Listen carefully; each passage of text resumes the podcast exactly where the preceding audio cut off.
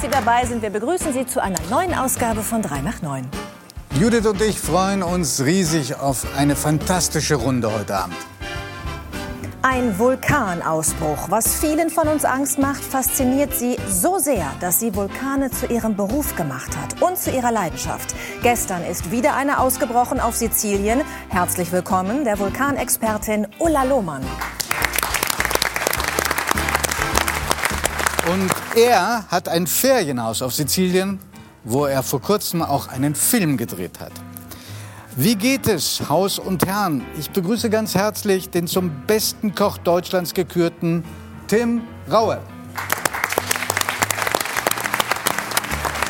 Mit den schönen, aber auch schrecklichen Herausforderungen des Lebens hat sie nach überstandener Krebserkrankung gelernt, umzugehen. Jetzt bringt sie uns bei, wie wir alle im Alltag besser miteinander kommunizieren können. Welcome back, Nicole Staudinger. Wir freuen uns sehr. Die Süddeutsche Zeitung schreibt, er ist schlagfertig, ziemlich lustig und selbstironisch. Na, da sind wir aber gespannt auf den großen Auftritt des Bundesministers für Arbeit und Soziales, Hubertus Heil. Seit zwei Tagen ist er draußen, sein neuer Ostfriesen-Krimi. Und er ist anders als die 15 Bücher davor. Denn um ihn schreiben zu können, musste er runter in die Hölle der eigenen Kindheit. Darüber sprechen wir. Schön, dass du da bist, Klaus-Peter Wolf. Pfeifen kann ich leider gar nicht, aber das Leben von unserem ersten Gast hat so viel mehr zu bieten als den Welthit Wind of Change. 50 Jahre nach dem allerersten Scorpions-Album ist er jetzt tatsächlich zum allerersten Mal bei 3 nach 9. Es ist uns eine große Ehre. Klaus Meine.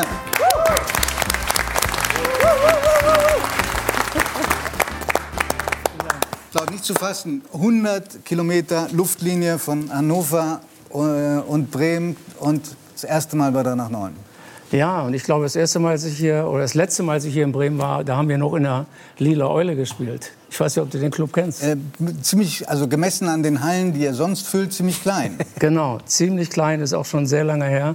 Aber ich komme gerne nach Bremen, weil ich viele gute Erinnerungen habe.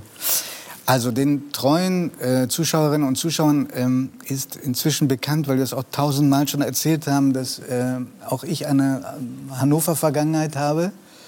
Wir sind uns auch vor, ich glaube, ähm, 50 Jahren oder so, 45 Jahren. Gefühlt ein ganzes Leben. Ein ganzes Leben schon über, mal über den Weg gelaufen. Kannst du dich daran erinnern?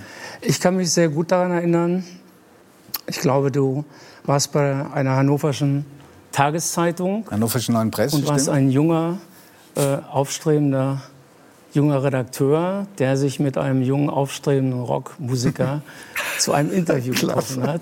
Ich weiß noch genau, wo es war. Äh, es war, glaube ich, ein Café. Und wir haben zusammengesessen, hatten ein sehr nettes Gespräch, tolles Interview. Und dann sind wir so ein bisschen, ist jeder so in eine andere Richtung gegangen und seinen eigenen Weg verfolgt.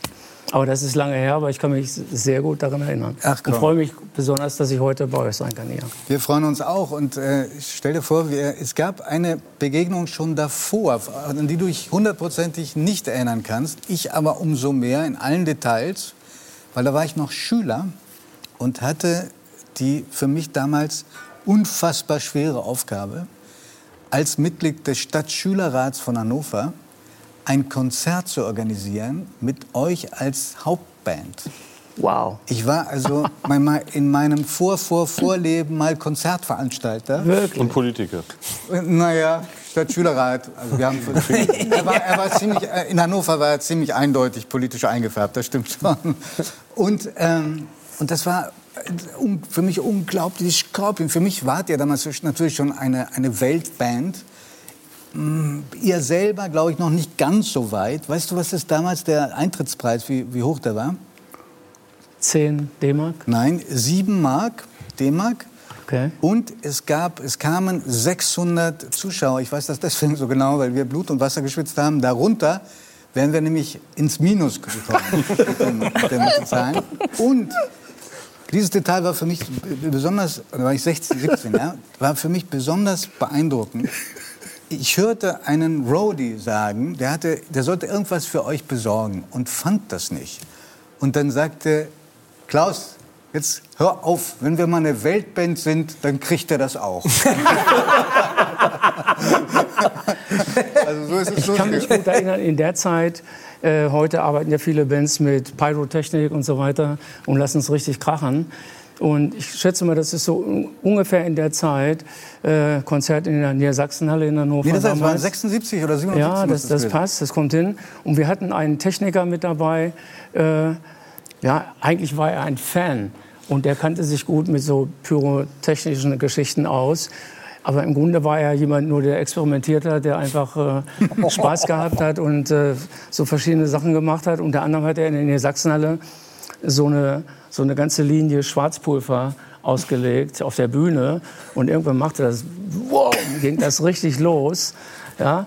Und oben auf der Galerie, ich glaube, wir hatten alle unsere Freunde, unsere Eltern eingeladen, ganz stolze junge Band in Hannover, das Heimspiel. Die waren alle, die hatten alle schwarzen Ruß, die waren alle vollkommen eingerußt. Und später, und ich glaube, das war auch hier in Bremen, hat, hatte der gute Mann, ist ganz kreativ geworden. Und ich hatte so einen Rock'n'Roll-Zylinder. Ja, und er hat oben in den Zylinder so einen Einlass gemacht. Scheiße. Und hat da ohne, es dir, ohne es dir zu sagen? Ja, nee, doch, das hat er gesagt. Und hat da eine Menge Zeugs reingepackt, Schwarzpulver, irgendwas. Und die Idee war, tatsächlich am Ende des letzten Songs, ja, dass man noch mal so eine Aktion auf den letzten Schlagzeugwirbel, so irgendwie wham, und dann geht das Ding los. Ne? ja, und man konnte sehen, da war eine kleine, eine kleine Lampe, die flashte. Ja, und man wusste, dass, wenn das in Bewegung war, das war scharf, das Ding. Ja? Und bei dem letzten Song, also ich muss riesengroßes Vertrauen gehabt haben in den Mann, er war eigentlich nur so ein Hobby ja, das, ja. Jugend forscht, ja. Jugend forscht, ja. Der, auf jeden Fall, der letzte Song kommt, der letzte Song kommt, der letzte Wirbel kommt und sie geht und bang und das passiert nichts. Und ich gehe hinter die Bühne und denke, hatte so einen Kopf eingezogen, gehe hinter die Bühne und stehe und sage, Mensch, mit deinem Zylinder, das funktioniert aber auch nicht. In dem Moment macht das wham und das Ding geht los und mein ganzes, was immer ich anhatte, Shirt stand in Flammen für einen Moment und ich kam an dem Abend nach Hause und meine, damals meine Frau Gabi sagte, Irgendwas riecht hier ein bisschen verbrannt. Und seitdem trägst du immer Kopfbedeckung. So ist es. Das ist eine reine Vorsichtsmaßnahme. Und keine Brusthaare mehr, ne? Ja, ich auch gerade gedacht. Ja, also das war die Zeit, wo du wahrscheinlich dich als Veranstalter versucht hast. Genau, ich blieb aber bei diesem einen Versuch. Ich habe gemerkt, was das für ein Mörderjob ist. Ähm, aber an Scorpions ist ja so vieles erstaunlich. Ähm, eins, eine Sache, die, die, die unerhört ist, ist, es gibt euch noch länger als drei nach neun. ähm, und du bist 69 zu den Scorpions gestoßen. Da gab es die aber auch schon. Ähm, ja. Also insofern bist du sozusagen ähm, neuer Werbung da in gewisser Weise. Ähm, und vor, 50, vor genau 50 Jahren habt ihr eure erste LP gemacht. Mhm. Ähm, weißt du noch, wie viel ihr davon verkauft habt? Ich glaube, als wir 10.000 LPs verkauft hatten, war, war das ein Riesenerfolg. Ja. Irre viel. Ja. Die hatten in Hamburg bei Firma Metronom, da gab es ein neues Label, das hieß Brain. Und wir waren eine der ersten Bands auf diesem Label zusammen mit einer anderen hannoverschen Band, Jane. Äh, oh, die kenne ich noch. Die, ja, die waren ja abgedreht. Band. abgedreht. Mhm. Ja, tolle Band. Und wir waren sozusagen die ersten Veröffentlichungen auf diesem Album. Eingefädelt hatte das der legendäre Conny Plank. Mhm. Äh, großartiger. Das in der Mitte bist du. Ja, das bin ich, ja, genau. Vor dem Unfall mit dem Zylinder. genau. genau. Ja, da sollten noch ein paar mehr Unfälle folgen. es war sozusagen, es war hin und wieder auch richtig gefährlich. Mhm. Ja, aber äh, das erste Album haben wir in Hamburg gemacht und das ist tatsächlich vor 50 Jahren im Februar rausgekommen. Deswegen 50 Jahre Recording Artist. Denn in diesem Monat kommt auch unser aktuelles Album raus, Rock Believer. Rock Believer. Und ja, es ist eine lange, verrückte Reise gewesen, die hoffentlich noch ein Stückchen weitergeht. Und wollen wir ganz kurz mal zurückschauen, was in diesem im Zeitraffer, was in diesen mehr als 50 Jahren alles mit euch passiert ist. Ja. Bitte. Dank. Schaust du dir das gerne an oder denkst du, mh, hm, wie die meisten Leute, die ich kenne, die sich nicht selber sehen? Gerne. Ach, sagen wir mal so, das sind alles Aufnahmen, die hat man in der letzten Zeit auch öfter gesehen, gerade wenn man ein neues man Album macht. Und äh, man äh, überlegt sich, was für ein Video macht man für die diversen Songs, die jetzt als Singles rauskommen. Und da war eine der Ideen, eben auch mal in die Vergangenheit ne, zurückzugehen und so verschiedene Clips äh, in diesen äh, neuen Titel mit reinzubringen in Rock Believer. Und das hat sehr gut funktioniert. Und haben zum ersten Mal, dass wir Kinderfotos von uns genommen haben, die wir damit äh, verwendet haben. Und natürlich siehst du dann hin und wieder auch die alten Clips. Das sind ja alles äh, Aufnahmen vom Moskau Music Peace Festival ja. und vielen anderen Momenten. Aber generell schauen wir also nicht ständig zurück, sondern eher nach vorne.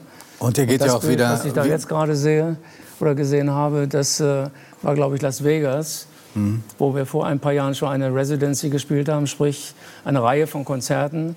Nicht nur einen Abend und weiter geht's. Und das machen wir in diesem Jahr wieder. Ist zweimal verschoben bereits durch die Pandemie. Aber im März äh, beginnen wir mit Geht der Tour wieder, Darüber müssen wir auch noch mal reden, weil ich möchte gerne wissen. Da freuen wir uns riesig drauf, dass es endlich wieder losgeht. Und ich möchte so gerne wissen, wie man sich für so eine Tournee fit macht. Aber da, da kommen wir noch drum. Ich schaue trotzdem noch einmal zurück, weil ähm, ich glaube, so ein gewisser Größenwahn gehört ja auch erstens zur Jugend sowieso und zweitens auch zum Rock'n'Roller. War es für euch immer Ziel und immer klar, ihr werdet mal eine Weltband? Berühmt, groß, reich, meine, was man will und was man möchte, ist ja die eine Sache. Ob man es erreicht, eine ganz andere. Das ist klar. Aber was war, hattet, die Motivation war, wir waren von englisch-amerikanischer Musik begeistert, inspiriert. Ja. Beatles, Stones, die Who, die Kings, all diese großartigen Bands, die Anfang der 60er uns so begeistert haben. Und diese Inspiration, dann selbst Musik zu machen, die Inspiration, die Leidenschaft für diese Art Musik, die hat ja ein ganzes Leben getragen. Und äh, du bist dann Schritt für, wir haben das Glück gehabt, dass wir Schritt für Schritt uns entwickeln konnten. Hat ja viele Line-Up-Wechsel gegeben, dann kam wieder ein neuer Drummer, dann kam wieder ein anderer Gitarrist.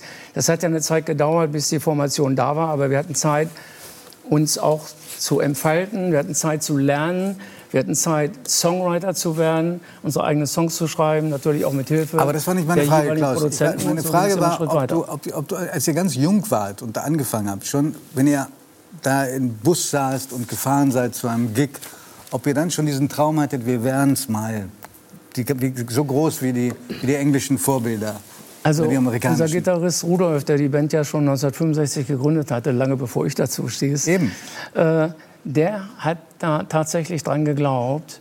Und vielleicht nicht jeder in dem gleichen Maße und haben gesagt, naja, und viele haben uns natürlich auch verlacht dafür und gesagt, ha, die haben gerade auf euch gewartet in Amerika. Guck mal, eine Parallele zu Olaf Scholz, der hat auch als einziger lange daran geglaubt. Ja, das, das stimmt. Aber darf ich eins dazwischen Ja, rufen? natürlich. Ich muss Ihnen mal Danke sagen, weil ich bin mit meinem Cousin, ich komme auch aus Niedersachsen, in den 80ern mal nach Spanien gefahren, Urlaub. Und wir haben zwei Mädels kennengelernt, da vor Ort. Wir fanden die ganz spannend. Die haben sich aber nicht so richtig für uns interessiert. Wir haben den trotzdem ein Gespräch aufgenötigt. Und mein Cousin hat dann versucht, ihnen zu erklären, wo wir herkommen, aus der Nähe von Hannover. Und die haben nichts verstanden. Und irgendwann hat er gesagt, Scorpions. Und dann hatten die sehr viel Interesse an uns. Kamen aber leider ihre älteren Brüder dazu und das hat sich erledigt. Aber nochmal danke für diese Begegnung. aber Herr Heil, wissen Sie, dass äh, Eltern ihre Kinder im Ausland nach äh, Klaus Meine benennen? Oder ist das ein Gerücht? Nee, das stimmt. Und welchen Ländern? Das stimmt. Äh, das war zum Beispiel in Brasilien, wo wir auch in Südamerika auch sehr populär sind. Und dann ist man irgendwie backstage und auf einmal hört man jemand rufen, Klaus, komm her, komm, komm her, komm her, Klaus. Und ich denke, Hä, bin ich gemeint? Nee, nee, bist gar nicht gemeint. Äh, Klaus Rodriguez ist irgendwie der, äh, der den Namen, meinen Namen trägt, aus lauter Begeisterung der Eltern für die Musik der Scorpions. Wow. Aber ist auch eine Spinne in Brasilien nach mir benannt worden, äh, vor ein paar Jahren. Und das fand ich auch ganz interessant. Hm. wann, äh, nur Klaus oder Klaus Meine? Klaus Meini. Meini? Meini. Okay. Toll, also Spinne, ich überlege gerade, ob mir das gefallen würde. Hm, besser als nichts. Ich fand es ganz cool. ganz, ganz cool. Gab es denn so ein Konzert, wo Sie das Gefühl hatten, jetzt habe ich es geschafft, jetzt sind wir ganz weit oben. Das ist das Konzert, wo meine Eltern dabei sind, wo, also mehr geht nicht. Ja, diese Momente gibt es natürlich. Auf Sagen Sie mal ein. Sag mal ein. Madison Square Garden 1984. Oh, geil. Ah, oh, toll. Ja. Also yeah, Chapeau. Der Ort schlechthin. Also, ich meine, das ist so eine ikonische Venue. Und wenn man gerade wieder Muhammad Ali gesehen hat, wieder im Garten kämpft und so viele großartige Musiker, die dort ja. auf der Bühne gestanden haben, äh, in Manhattan im Garten zu spielen, dann hat man für einen Moment das Gefühl, man ist on top of the world. Mhm. Ja, und, und, waren die Eltern da dabei? Und die Eltern waren dabei. Aha. Meine Eltern waren zu dem Zeitpunkt, ich komme aus einer Arbeiterfamilie, mein Vater hat in den Hannover Gärten gearbeitet als Gärtner. Und meine Eltern waren bis zu dem Zeitpunkt 1984 nicht einmal, dass sie in ein Flugzeug gestiegen wären. Und zusammen auch mit den Eltern von unserem Gitarristen, von Matthias Jabs, haben wir unsere Eltern eingeladen und die sind nach New York geflogen. Und mein Vater, ich erinnere mich noch, der, der ging da durch die Straßenschluchten mit einer großen Sonnenbrille und sagte, hier könnte ich auch leben. Das fand er total cool. Und für uns war es natürlich ein magischer Moment und irgendwo schon so ein Moment, wo wir unsere Eltern einfach teilhaben wollten, lassen wollten, äh, wo wir diesen Triumph, sie sollten sehen, was ihre Jungs machen und wie weit sie mit der Musik gekommen sind, wo die Eltern ja auch nicht immer daran geglaubt haben. Äh, und ich glaube, der Vater von Matthias hat gesagt, das ist eine tolle Sache, aber wie lange willst du das noch machen? der, der, hätte sich gewundert, wenn er mitbekommen hätte, wie lange das noch geht. Ja. ja. Ähm, Klaus, nun, wenn man so lange dabei ist, also äh, mehr als 50 Jahre, dann macht man ja auch Fehler äh, oder auch ziemlich viel Scheiß. Gibt es so Sachen, wo, wo du heute sagen würdest, das würde ich mit den Scorpions nicht mehr machen? Sag mal so, wir musikalisch in der Grunge-Zeit in den 90ern auch irgendwann viel experimentiert. Aber das würde ich jetzt nicht als Fehler bezeichnen. Äh, wir machen ja im Moment viele Interviews und da reflektiert man ja so ein bisschen auch die letzten zehn Jahre. Und natürlich taucht dann auch immer wieder die Frage auf, warum habt ihr eine Abschiedstour gemacht? Hm. Das ist ja auch das schon mittlerweile zehn Jahre her. Ja, mehr als zehn Jahre, ja. Ja, und ich würde sagen, das war ein Fehler. Wir waren damals vielleicht auch ein bisschen ausgebrannt. Wir hatten ein super starkes Album gemacht und haben ein bisschen in Frage gestellt, ob wir diese Messlatte, unseren eigenen Anspruch noch mal erreichen können. Und wenn wir dann auf Tournee gehen und so eine globale Bühne bespielen, dann ist so eine Tour halt auch ziemlich lange. Also die Entscheidung zu sagen, wir hören jetzt auf, die liegt ja noch irgendwo in der fernen Zukunft, nämlich in drei Jahren irgendwann. Aber auf dem Weg dahin äh, ist natürlich viel passiert. Ganze Social Medias haben sich entwickelt, eine junge Generation ist dazu gekommen. MTV Unplugged hat angeklopft macht ein Album für MTV Unplugged und, Unplugged und das war für uns auch ein, weißt, warum ein Traum ich das aber Herausforderung, gefragt, warum, warum dann ich, weiterzumachen. Ich habe dich das gefragt, weil ganz zu Anfang hast du netterweise erwähnt, dass wir uns vor äh, tausend Jahren mal getroffen haben und ich dich interviewt habe für eine Lokalzeitung. Und da habe ich dich angesprochen auf ein Cover, das äh, ich vor äh, 45 Jahren schon ziemlich daneben fand. Ich glaube, die, die Platte hieß Animal Magnetism und äh, die Abbildung, das war eine Frau kniend mit einem Hund vor einem Mann, den man von hinten sah. Mhm. Würdet ihr derartige Cover heute äh, noch machen oder würdet ihr wenigstens sagen, da haben wir daneben gegriffen? Also wenn wir schon von Fehlern sprechen, das war, war auch eine aus heutigen Sicht betrachtet, gar keine Frage. Und da gab es vielleicht auch noch den einen oder anderen. Virgin Killer. Zum Beispiel. äh, natürlich, wir haben natürlich äh, in der Zeit provoziert. Wir haben aber von den Companies, mit denen wir gearbeitet haben, das war in London Hypnosis, die unter anderem Dark Side of the Moon gemacht haben für Pink Floyd, mhm. die ganzen Led Zeppelin-Alben, das waren super kreative Leute, mit denen es riesig Spaß gemacht hat zu arbeiten. Love Drive, Animal Magnetism, das war von Hypnosis. Das war einfach großartig, mit denen zu arbeiten und da sind wir manchmal eben auch an gewisse Grenzen gegangen und Sex und Rock'n'Roll ist da nicht so weit auseinander mhm. und äh, Schwestern. Da haben wir provoziert. Mhm. mhm. Virgin Killer ging dann deutlich einen Schritt zu weit. Und es war die Plattenfirma in Hamburg, die gesagt haben, das ziehen wir durch, das machen wir. Äh, die Nichte war das Fotomodell von dem einen Plattenboss. Zehnjähriges Mädchen, muss man ja, dazu sagen. Ja. Zehnjähriges Mädchen. Und Nackt, äh, wir haben sie später getroffen. Also, sie findet es heute cool und okay. Aber wir finden es überhaupt nicht mehr cool. Und das war, das war wirklich, wenn man über Fehler redet, das war man muss sich zurückversetzen in die Zeit. Viele Bands haben mit, diesen, mit dieser Art Imagen gearbeitet. Und es war lange, lange Zeit, bevor uns allen Kinderpornografie so bewusst wurde und, und so ein Thema wurde gesellschaftlich. Und aus der heutigen Zeit absolutes No-Go. Die Platte ist ja auch in vielen Teilen der Welt auf dem Index gelandet ja. und wurde noch. Äh und wird aber trotzdem unter der Hand noch verkauft. Was mich jetzt ja, aber das ist, aber, ein Moment, der uns gut, nicht du, stolz gemacht hat. Okay. Jetzt würde mich natürlich zum Schluss sehr, sehr interessieren, wenn ihr mit äh, Rock Believer jetzt auf Tour geht, wieder große Welttour. Wie zum Teufel machst du dich für so eine Strapaze fit? Indem ich mich, bevor wir schon anfangen zu proben, in meinem eigenen Studio äh, meine Warm-up-Sessions mache, mit der Band singe, meine, meine Scales singe, mich warm mache, die Stimme mit allem, was dazugehört, dass ich, wenn es dann losgeht, äh, punktgenau eben diese Leistung abrufen kann. Ist natürlich nach zwei Jahren äh, Break, nach dieser äh, Corona-bedingten Pause schwierig, jetzt wieder durchzustarten, was wir vorhaben im März, diese äh, Residency mit neun Shows im Planet Hollywood war zweimal verschoben. Und da müssen wir uns, nicht nur ich, sondern wir alle, aber ich besonders als Sänger, muss ich mich sehr darauf vorbereiten, dass ich das umsetzen kann, was ich beim letzten Konzert Anfang März in Singapur 2020 gemacht habe. Das, das, das ist die stimmliche Weg, Vorbereitung. Und physisch, um da rumzuturnen, ja. was machst du da? Ja, ich mache Workouts, solange wie die, die Gyms offen waren, mhm. waren sie lange, leider lange Zeit geschlossen. Mhm. Zurzeit habe ich einen super amtlichen Physiotherapeuten, der mit mir richtig, der mich, mit mir arbeitet. Und im Grunde sind wir auf der Seite ein bisschen, wir müssen alle körperlich fit sein. Und der eine ist mehr, der andere vielleicht weniger. Wir alle haben auch mal unsere Schwächen und Probleme, wo man sehen muss, dass man äh, den Weg noch ein Stückchen weiter geht. Also Rudolf ist jemand, wenn man auf der Bühne steht, da spürt man den, den Windzug, wenn der hinter einem mit seiner Flying Wheel langrennt. da war er wieder. Und sehr viel Power und Energie.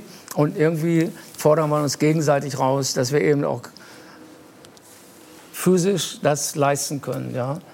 Und äh, alles andere macht das Adrenalin, wenn man rausgeht und da stehen die Rockfans, die Rockbeliever und äh, wir haben alle gemeinsam viel Spaß und hoffen, dass diese Straße, wo wir alle wissen, dass der Weg, der vor uns liegt, natürlich kürzer ist, aber wir hoffen, dass der Weg uns noch äh, durch die eine oder andere Kurve führen wird. Klaus, äh, ich bin sicher, jetzt sitzen Hunderttausende vor dem Bildschirm und sagen, mit 73 möchte ich so sein wie Klaus Meine. Es ist ein Jammer, dass wir so spät uns erst wiedersehen, aber besser spät als nie. Vielen herzlichen Dank für deinen Besuch und für diesen Auftritt.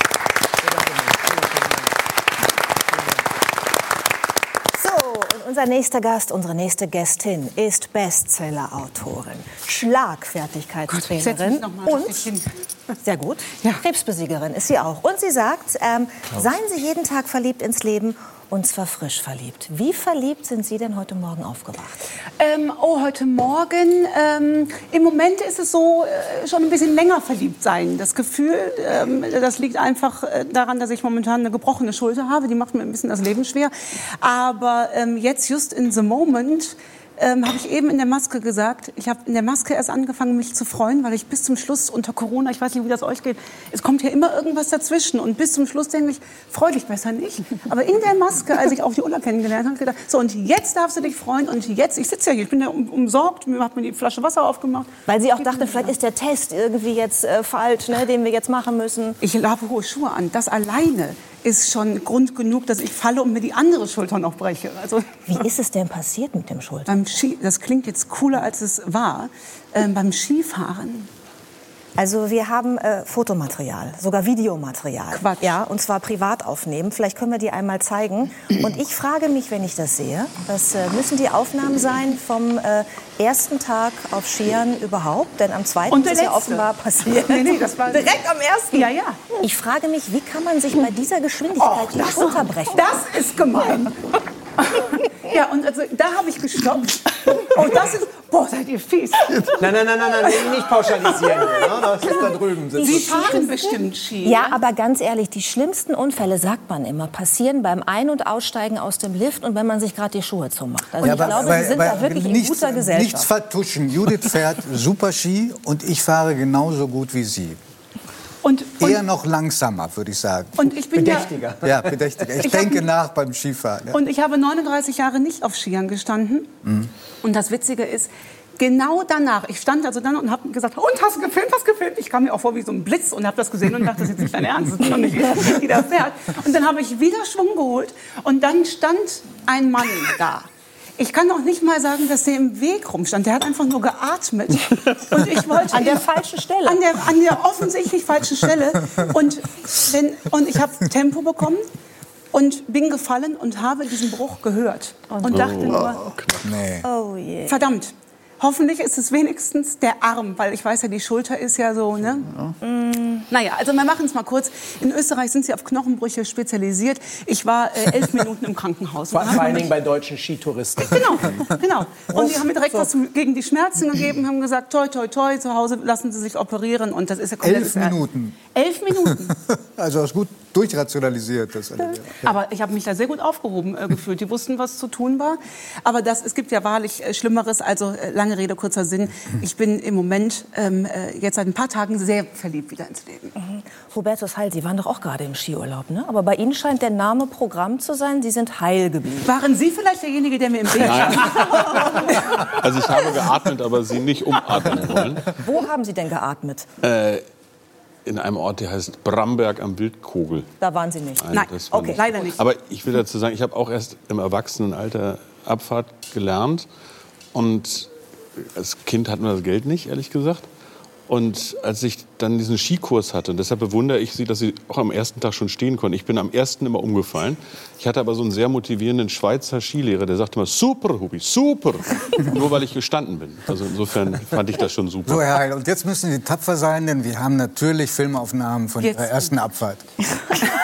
Es stimmt nicht. Nein, nein, nein. Aber der Blick unbezahlbar. Nein, aber wissen Sie, was ich toll finde? Meine Kinder haben es früher gelernt. Die sind jetzt äh, sieben und neun und die kennen keine Angst. Die Ja. können nur Pommes und, nee, wie heißt das?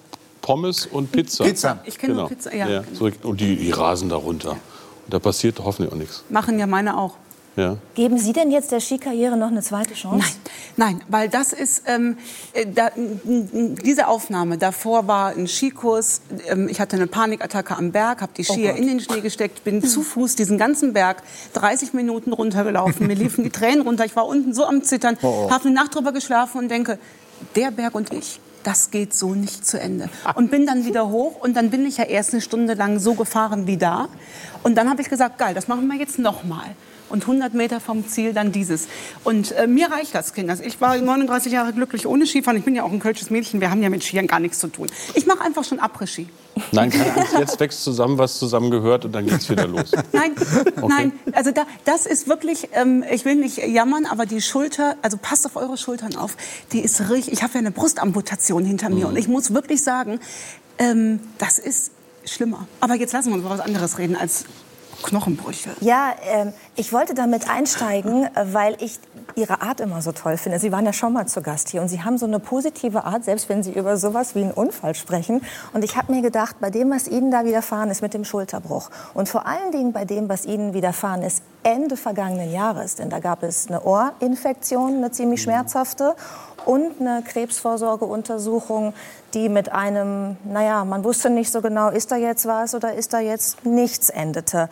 Ähm, wie gelingt es Ihnen in solchen Momenten, ähm, diese positive Haltung zum Leben, diesen Leitsatz, ich will eigentlich verliebt sein ins Leben und will da auch wieder hin, aufrechtzuerhalten für sich selber? Gar nicht. ähm, und das hab, da habe ich mich auch lange von verabschiedet. Dass das ähm, Ende des Jahres war äh, schwierig. Äh, Erstmal hat mir eine Corona-Infektion tatsächlich äh, schwer zugesetzt.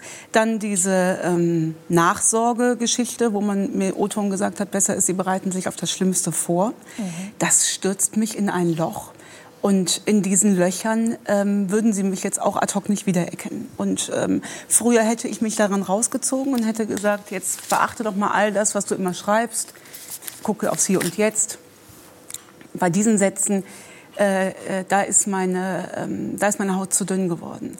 Und da lasse ich das auch zu. Und ähm, diese Entwarnung, ich habe dann ja Mittel und Wege, wie ich dann Entwarnung bekomme und fahre auch dann 600 Kilometer an einem Tag, ist mir alles egal, ähm, bis ich mich davon wieder berappel. Das sind bestimmt, also eine Woche dauert's. Eine Woche, wo ich einfach nur da sitze und atme, wirklich, und viel laufen gehe und mit meinen Kindern viel spiele. Und dann komme ich so langsam wieder zu mir. Sie sind ja ähm, Kommunikationsexpertin, haben auch gerade ein Buch geschrieben über Krisenkommunikation und die richtige Kommunikation in schwierigen Situationen. Was sagen Sie denn zu diesem Satz, der Ihnen dann von dem Arzt präsentiert wurde? Bereiten Sie sich auf das Schlimmste vor. Einer Frau, die die aggressivste Form von Brustkrebs überstanden hat. Ist das die richtige Art und Weise einer Frau das mitzuteilen? Ähm, ich glaube, da, also vielleicht überwiegt der Fakt an dieser Stelle, dass es gar nichts gibt, was man hätte anders sagen können. Und ähm, also Sie haben Verständnis dafür? Äh, absolut. Ja.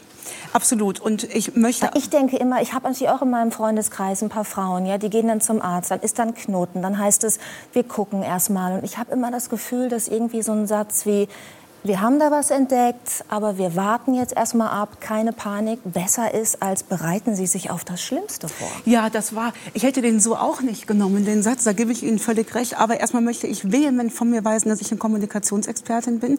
Ich bin eine Frau, die höchstens viel beobachtet und ähm, da ab und an was drüber schreibt.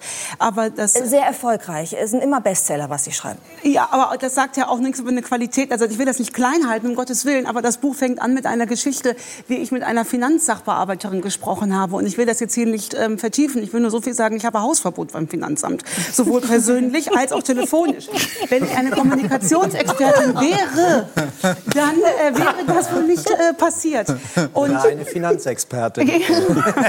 das, war, das war halt einfach, und da habe ich viel gelernt in diesem Gespräch, unter anderem das Menschenbild. Hätte ich mir vorher ernsthaft Gedanken gemacht, was glaube ich eigentlich, wie mein Gegenüber gestrickt ist am Telefon, wäre das gepaart gepaart mit der Frage, was will ich wirklich, nicht passiert. Und die Grundidee des Buches ist ja beim Arzt entstanden damals. Als ich den Knoten ertastet habe, bin ich hin zum Arzt. Meine Ärztin war im Urlaub und dann äh, guckt er drauf und äh, schlägt mir so auf die Schulter und sagt, oha, in Ihrer Haut möchte ich jetzt nicht stecken. Und da habe ich mir schon in diesem Moment gedacht, hätte es nicht andere Wege gefunden, gegeben, mir das mitzuteilen. Und heute die reflektierte Frage, hätte das denn was gebracht? Mhm. Oder ist es dann irgendwann der Fakt, der überwiegt, der uns sowieso ins äh, Loch schubst? Und ich weiß auch einfach heute, der, ich habe Ihnen den Todfall eben gesa gesagt, bereiten Sie sich auf das Schlimmste vor. Mhm. Ich kann aber nicht beschwören, dass dieser Tonfall auch so war. Vielleicht hat er auch gesagt, bereiten Sie sich einfach auf das Schlimmste vor, dann freuen Sie sich, wenn es gut Also vielleicht mag der Tonfall auch so gewesen sein. Sie meinen, es hat nur so gewirkt auf Sie? In meiner Situation, wenn man so zart beseitet ist, und bei diesen Sätzen bin ich leider zart beseitet, da gibt es keinen richtigen. Ja, wer wäre das nicht in der Situation? Aber ich mache dem Arzt da keinen Vorwurf, mhm. ähm, sage ich Ihnen ganz ehrlich, weil er hat zumindest die Worte gefunden, dass ich es direkt habe weiter abklären lassen. Mhm. So rum muss man es ja auch sehen. Gibt es denn etwas, das Sie im Rahmen Ihrer, Krebs, Ihrer eigenen Krebserkrankung äh, erfahren haben, was Sie weitergeben können als Tipps, vielleicht auch für Zuschauerinnen und Zuschauer, die uns jetzt zusehen? Also wenn jemand erkrankt an Krebs und ich bin Angehöriger, mhm. ich bin Freund, wie reagiere ich darauf? Was sage ich da am besten? Ich habe mich da lange mit gewidmet, äh, diesem Thema, ähm, weil ich glaube, dass richtiges Trösten oftmals so schwer fällt. Ne? Wir möchten so gerne was sagen und wissen nicht, was ist denn jetzt das Richtige. Ich kann nur sagen, was mir geholfen hat. Mir hat nicht geholfen zu sagen, ich kenne da eine, die hat das positiv gesehen, die ist wieder gesund geworden. Guck dir doch die mal im Fernsehen an, womit man oft mit mir mhm. Werbung macht. Das hätte, mich hätte das in der Erkrankung nicht interessiert. Mir hat geholfen, wenn einer kam und sagte, das ist aber auch verdammter Mist. Ich komme mit dir runter in das Loch und in dem Loch weinen wir zusammen. Und dann gucken wir mal, was du hier brauchst. Und mir haben wirklich Freundinnen gesagt, ich weiß nicht, was du brauchst. Ich habe mal eine Flasche Wein und ein bisschen Musik dabei. Und dann sehen wir mal weiter. Und das hat geholfen. Nicht dieses krampfhafte Rausziehen oder aber, und das habe ich als anmaßend empfunden, an dem Lochrand stehen und von oben ein Stück Kuchen reinwerfen und sagen, du musst das nur positiv sehen.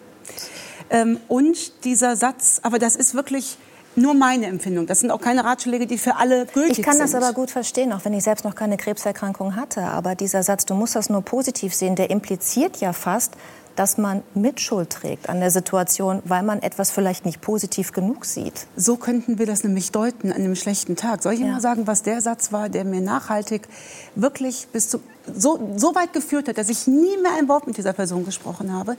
Da hat eine Frau zu mir gesagt, eine weitläufige Bekannte, Chemotherapie gut und schön. Aber was tust du denn daran, um wieder gesund zu werden? Nee. Und das mag für Sie alle jetzt erstmal ein ganz normaler Satz sein, dass man denkt, ja gut, das war ja bestimmt nicht gemeint. Mich hat das so getroffen, dass ich nie mehr ein Wort mit ihr äh, gesprochen habe. Aber gute Kommunikation, wenn Sie mich fragen, geht es nicht um Kommunikation, es geht um das Eingestehen der eigenen Fehlbarkeit. Denn wenn ich mich darüber aufrege, dass mir so, jemand sowas sagt, dann muss doch der Umkehrschluss sein, dass ich in den Spiegel gucke und überlege, wann habe ich denn das letzte Mal sowas zu jemandem gesagt? bewusst oder unbewusst. Welche Worte haben Sie damals gefunden, um Ihren Kindern von der Erkrankung zu erzählen? Das Mein- ist ja auch für ganz viele Mütter und Väter ein Thema. Ne? Wie Ja. sage ich es den Kindern? Ja, ähm, mein Kleiner war zwei. Da habe ich, äh, mit dem habe ich gar nicht großartig gesprochen. Ähm, mit meinem Großen habe ich beim Lego-Spielen ähm, da gesessen und habe gesagt, du Schatz, es ist so, ähm, die Mama äh, ist krank. Und dann hat er gefragt, ach Mensch, hast du einen Schnupfen, brauchst du ein Tempo? Ja, sag ich, Tempo vielleicht, aber ein Schnupfen ist es nicht. Ich habe was in meiner Brust, was da nicht hingehört. Ich sage, und dafür bekomme ich jetzt Medikamente. Und diese Medikamente, so hat mir das mein Arzt erklärt, der hat immer gesagt, Sie stellen sich die Chemo vor wie rote Reiter, das erste Medikament war rot, rote Reiter, die durch den Körper äh, schießen und auf alles schießen, was sich schnell bewegt. Und Krebszellen bewegen sich schnell und Haarzellen auch. So habe ich das verstanden. Und so habe ich das auch meinem Sohn versucht zu erklären. Und an Tagen, an denen es mir nicht so gut ging, kam er und sagte, Heute reiten die Reiter wieder laut. Ne? Ja, sagt er. Heute reiten die laut.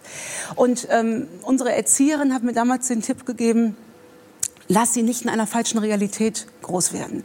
Wenn es dir schlecht geht und die Kinder sagen, Mama, was hast du? Dann sag nicht, nix, nix, alles gut. Die spüren das. Sag auch nicht, wenn du weinst, du hast was im Auge. Das heißt natürlich nicht, dass ich meinen Kindern in meine tiefsten Ängste mit einbezogen habe. Aber wir haben versucht, darüber ehrlich zu reden. Ja. Sie haben vergangene Woche zum Weltkrebstag, habe ich geguckt, was haben Sie da gepostet an diesem Tag auf Instagram. Und ähm, Sie haben natürlich einen Post zum Weltkrebstag gemacht und Sie haben über Vorsorgeuntersuchungen äh, getextet und haben, wenn ich das richtig verstanden habe, versucht Mut zu machen und zu sagen, Angst ist ein schlechter Begleiter. Ist es nicht ganz normal? Also selbst als Frau, die noch nicht von Krebs betroffen war, ich habe Angst, wenn ich zu diesen Vorsorgeuntersuchungen gehe, weil ich immer Angst davor habe, eine schlechte Nachricht zu bekommen. Na klar, aber sie gehen ja. Das ist ja der Unterschied. Wenn Angst der Antreiber ist, super. Ich habe auch Angst. Und ich denke mal, du vielleicht auch. Ähm, der Punkt ist nur, wenn uns die Angst verharren lässt, dass wir sagen, wer weiß, was da gefunden ist, da gehe ich nicht hin. Dann kann es gefährlich werden. Und auch das kann ich verstehen. Das ist dieses, ich bin nicht da, kann mich nicht sehen. Ich war gestern wieder bei einer Nachsorge von dem Hautkrebs und hatte was entdeckt. Ähm, ein auffälliges Muttermal und habe ganz kurz überlegt, sag es ihm. Oder findet er selbst. So, so, weil ich Angst hatte, dann sagt er nachher weg. Ich habe es ihm gezeigt und er sagte mir, ist nicht. Ich sag, ja, alles klar, danke schön, tschüss. Was meinst du, wie schnell ich hier angezogen bin und da raus bin? Also ich denke, guck bloß nicht noch mal hin. Also dieser erste Reflex, dieses, ich mag es nicht mehr, auch als mir der Arzt gesagt hat, richten Sie sich auf das Schlimmste ein, ist aber gut heilbar. Wenn ich ganz ehrlich sein darf, und das ist weder stark noch resilient, ich will die Kacke nicht mehr. Ich hatte die jetzt zweimal, ich bin damit durch. Ich will es einfach nicht mehr. Und darum, darum geht es im Leben nicht, ne? was ich will und was ich nicht will. Ich sehe ja auch die, die, die, die andere Seite. Wissen Sie, die, die zweite Medaille ist ja die, ich sitze ja wegen meiner Erkrankung auch hier. Aber mit Verlaub, der Krebs hat kein Buch geschrieben, das war ich. Ja, und vor allen Dingen haben Sie, das war Ihr erstes Buch äh, über die Erkrankung wie sie damit umgegangen ist. Sie machen eben durch diesen Umgang damit vielen Frauen Mut. Ne? Schön wäre das, wenn mir das, das wird mir oftmals gespiegelt. Ähm, es soll halt einfach zeigen, ähm, wir haben den Weg, der vor uns liegt. Und Sie haben das eben so schön gesagt, ähm, wie viel wir noch so vor uns haben. Und wir haben wissentlich, ich kann mich an den genauen Wortlaut nicht mehr erinnern, aber Sie sagten wissentlich vielleicht nicht mehr irgendwie 80 Jahre noch vor uns. Wir sind alle am Rückwärtszählen, Kinders. Ich weiß das nicht. Und ähm, wenn, wenn es alleine schon dazu dient, wenn ich jemandem sage, hör mal, wenn du heute noch keine Katastrophe erlebt hast, dann ist das doch schon Grund genug, dankbar zu sein. Und übrigens ein guter Einstieg in die Kommunikation. Streng genommen, wenn ich Knatsch mit meiner Schwägerin oder mit meiner Schwiegermutter habe und ich finde gar keinen Pack an, wie ich da dran komme, dann kann der Pack an die Dankbarkeit sein. Denn wenn ich eine Schwiegermutter habe, heißt das ja, dass ich verheiratet bin. Dann heißt das ja, dass ich geliebt werde. Und dann heißt das auch, dass meine Schwiegermutter noch auf der Welt ist und vielleicht zu einer ganz anderen Zeit geboren wurde als ich. Und vielleicht, das heißt nicht, dass ich überall als Samariter äh, durchgehen äh, muss. Aber die Kommunikation ist das, was wir den ganzen Tag machen. Dann können wir es doch auch so machen, dass wir unser Gegenüber nicht vergraulen. Und wenn es nicht möglich ist, mit jemandem gut Freund zu sein, das gibt's ja auch, dann kann ich immer noch nett sagen, du Schatz, wir waren jetzt ganz lange gemeinsam im Bus. War eine schöne Fahrt, aber da vorne kommt eine Haltestelle. Ist ja auch eine Möglichkeit. Wäre das der Vorschlag für ein Trennungsgespräch? So habe ich mein Trennungsgespräch nicht geführt. Du, da vorne ist die Bushaltestelle. Bitte Endstation einmal aussteigen. Nein, aber wissen Sie, ich Nee, meine, nicht Endstation. Für dich ist hier Ja, ja. die nächste Halt. Ich habe schon mal gedrückt. schon jemand Neues. Nein, um Gottes Willen. Aber ich erlebe so oft, dass Menschen dann jammern und sagen, ach, und dann kommt die wieder und die versaut mir die ganzen Feiertage. Damit kann ich wenig anfangen. Entweder ich kläre was oder ich verabschiede mich. Darüber zu jammern, dass ich das Gespräch nicht führen kann, finde ich unmündig, mit Verlaub gesagt. Sie ähm, schreiben Ihre Bücher vornehmlich für Frauen. Und auch dieses Aktuelle, wo es um Kommunikation geht, richtet sich an Frauen. Kommunizieren Männer und Frauen anders? Nein, ich glaube, ja, also ähm, sagen wir mal so. Doch, Jungs, doch. Äh, ihr seid halt so wunderbar gerade heraus. Ich muss bei euch nicht lange überlegen, wie könntet ihr das jetzt gemeint Wer ist jetzt haben. euch, die Männer? Die Männer. Meistens meint ihr das so, wie ihr das sagt. Ja. Da sind wir Frauen ja leider ein bisschen anders gepolt. Wir überlegen ja lange, ah, da hat sie das gesagt, wie hätte sie das denn wohl gemeint haben können? Das macht es für, für, für die Männer wesentlich einfacher. Wir können uns da eher eine Scheibe von abschneiden. Sie geben in Ihrem Buch, in dem es nicht nur um Krebs und die richtige Kommunikation in dieser Art von Krise geht, ein Beispiel, was ich unbedingt gerne noch erzählen möchte, weil man daran viel äh, lernen kann. Sie sagen also folgendes Problem, äh, Kollegenkreis. Arbeitsstelle. Kollege sitzt neben mir und riecht die ganze Zeit unangenehm. Also hat einen unangenehmen Körpergeruch. Wie sage ich es ihm? Der Mann geht hin und sagt, Alter, geh duschen, du stinkst. Ja? Und die Frau überlegt sich, wie sagt sie es jetzt? Ich glaube, wir überlegen auch deshalb immer, weil wir unser Gegenüber nicht verletzen wollen. Wie sage ich so etwas? Vielleicht noch als Tipp, den wir alle mit nach Hause nehmen können. Ich glaube, als Leitfaden stehen wir uns ganz gut mit der Frage, was will ich? Und streng genommen will ich das nicht mehr riechen müssen. Ich will aber auch den Kollegen nicht verletzen und ich will das Arbeitsverhältnis nicht ähm, äh, zerstören. Also sage ich mir mit der Einstellung, ich kann froh sein, dass ich überhaupt einen Job habe und bin dann dankbar? Ja, ne, äh, zumindest das. Es ist zumindest nicht diese Formulierung, ich will ihm endlich mal sagen, dass er duschen soll. Also das ist halt bei der Kommunikation nicht zielführend. Gemeinsam mit dem Menschenbild, mit dem richtigen Menschenbild könnte ich mir ja überlegen, warum tut er es denn? Vielleicht hat er eine kaputte Nase, um es jetzt mal ganz blöd zu sagen. Oder er riecht es nicht, oder seine Waschmaschine ist kaputt, oder er hat ein Drüsenproblem. Kann ja alles sein. Ich sehe doch den Rucksack nicht. Und damit können wir ja reingehen und sagen, du, wir haben ein gutes Arbeitsverhältnis. Ich würde mir, äh, oder ich bin dankbar dafür, dass wir sowas offen ansprechen können. Und ich wollte fragen, woran liegt es, dass ich einen unangenehmen Körpergeruch an dir wahrnehme? Und dann horchen wir doch erstmal. Und dann, wenn es ein Kerl ist, sagt er, oh, alles klar, ich bin weg und tschüss. Bei einer Frau wird es schon ein bisschen komplizierter. Die sagt, ähm, ähm, ähm, was willst du mir jetzt damit sagen?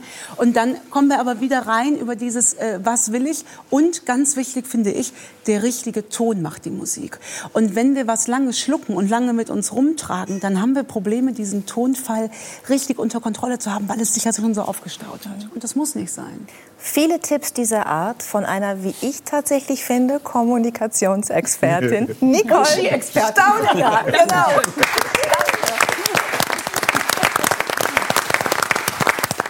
Unser nächster Gast ist wieder ein äh, Niedersachse, wie Klaus Meine vorher.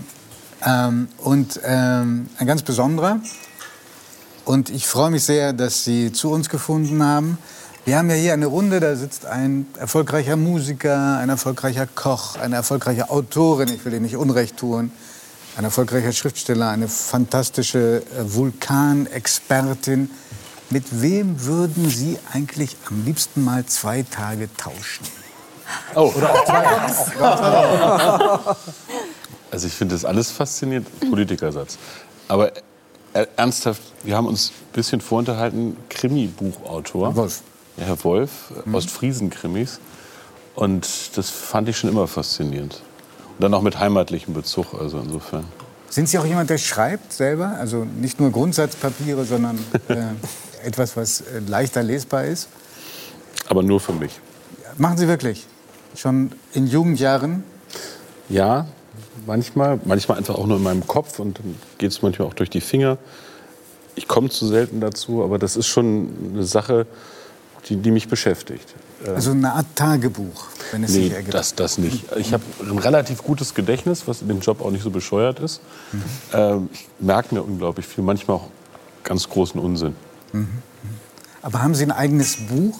Äh, Zettelwirtschaft. Zettelwirtschaft, ich schmeiße es auch mal wieder weg oder in den Computer oder so. Aber ich habe schon den Traum, irgendwann mal was zu schreiben.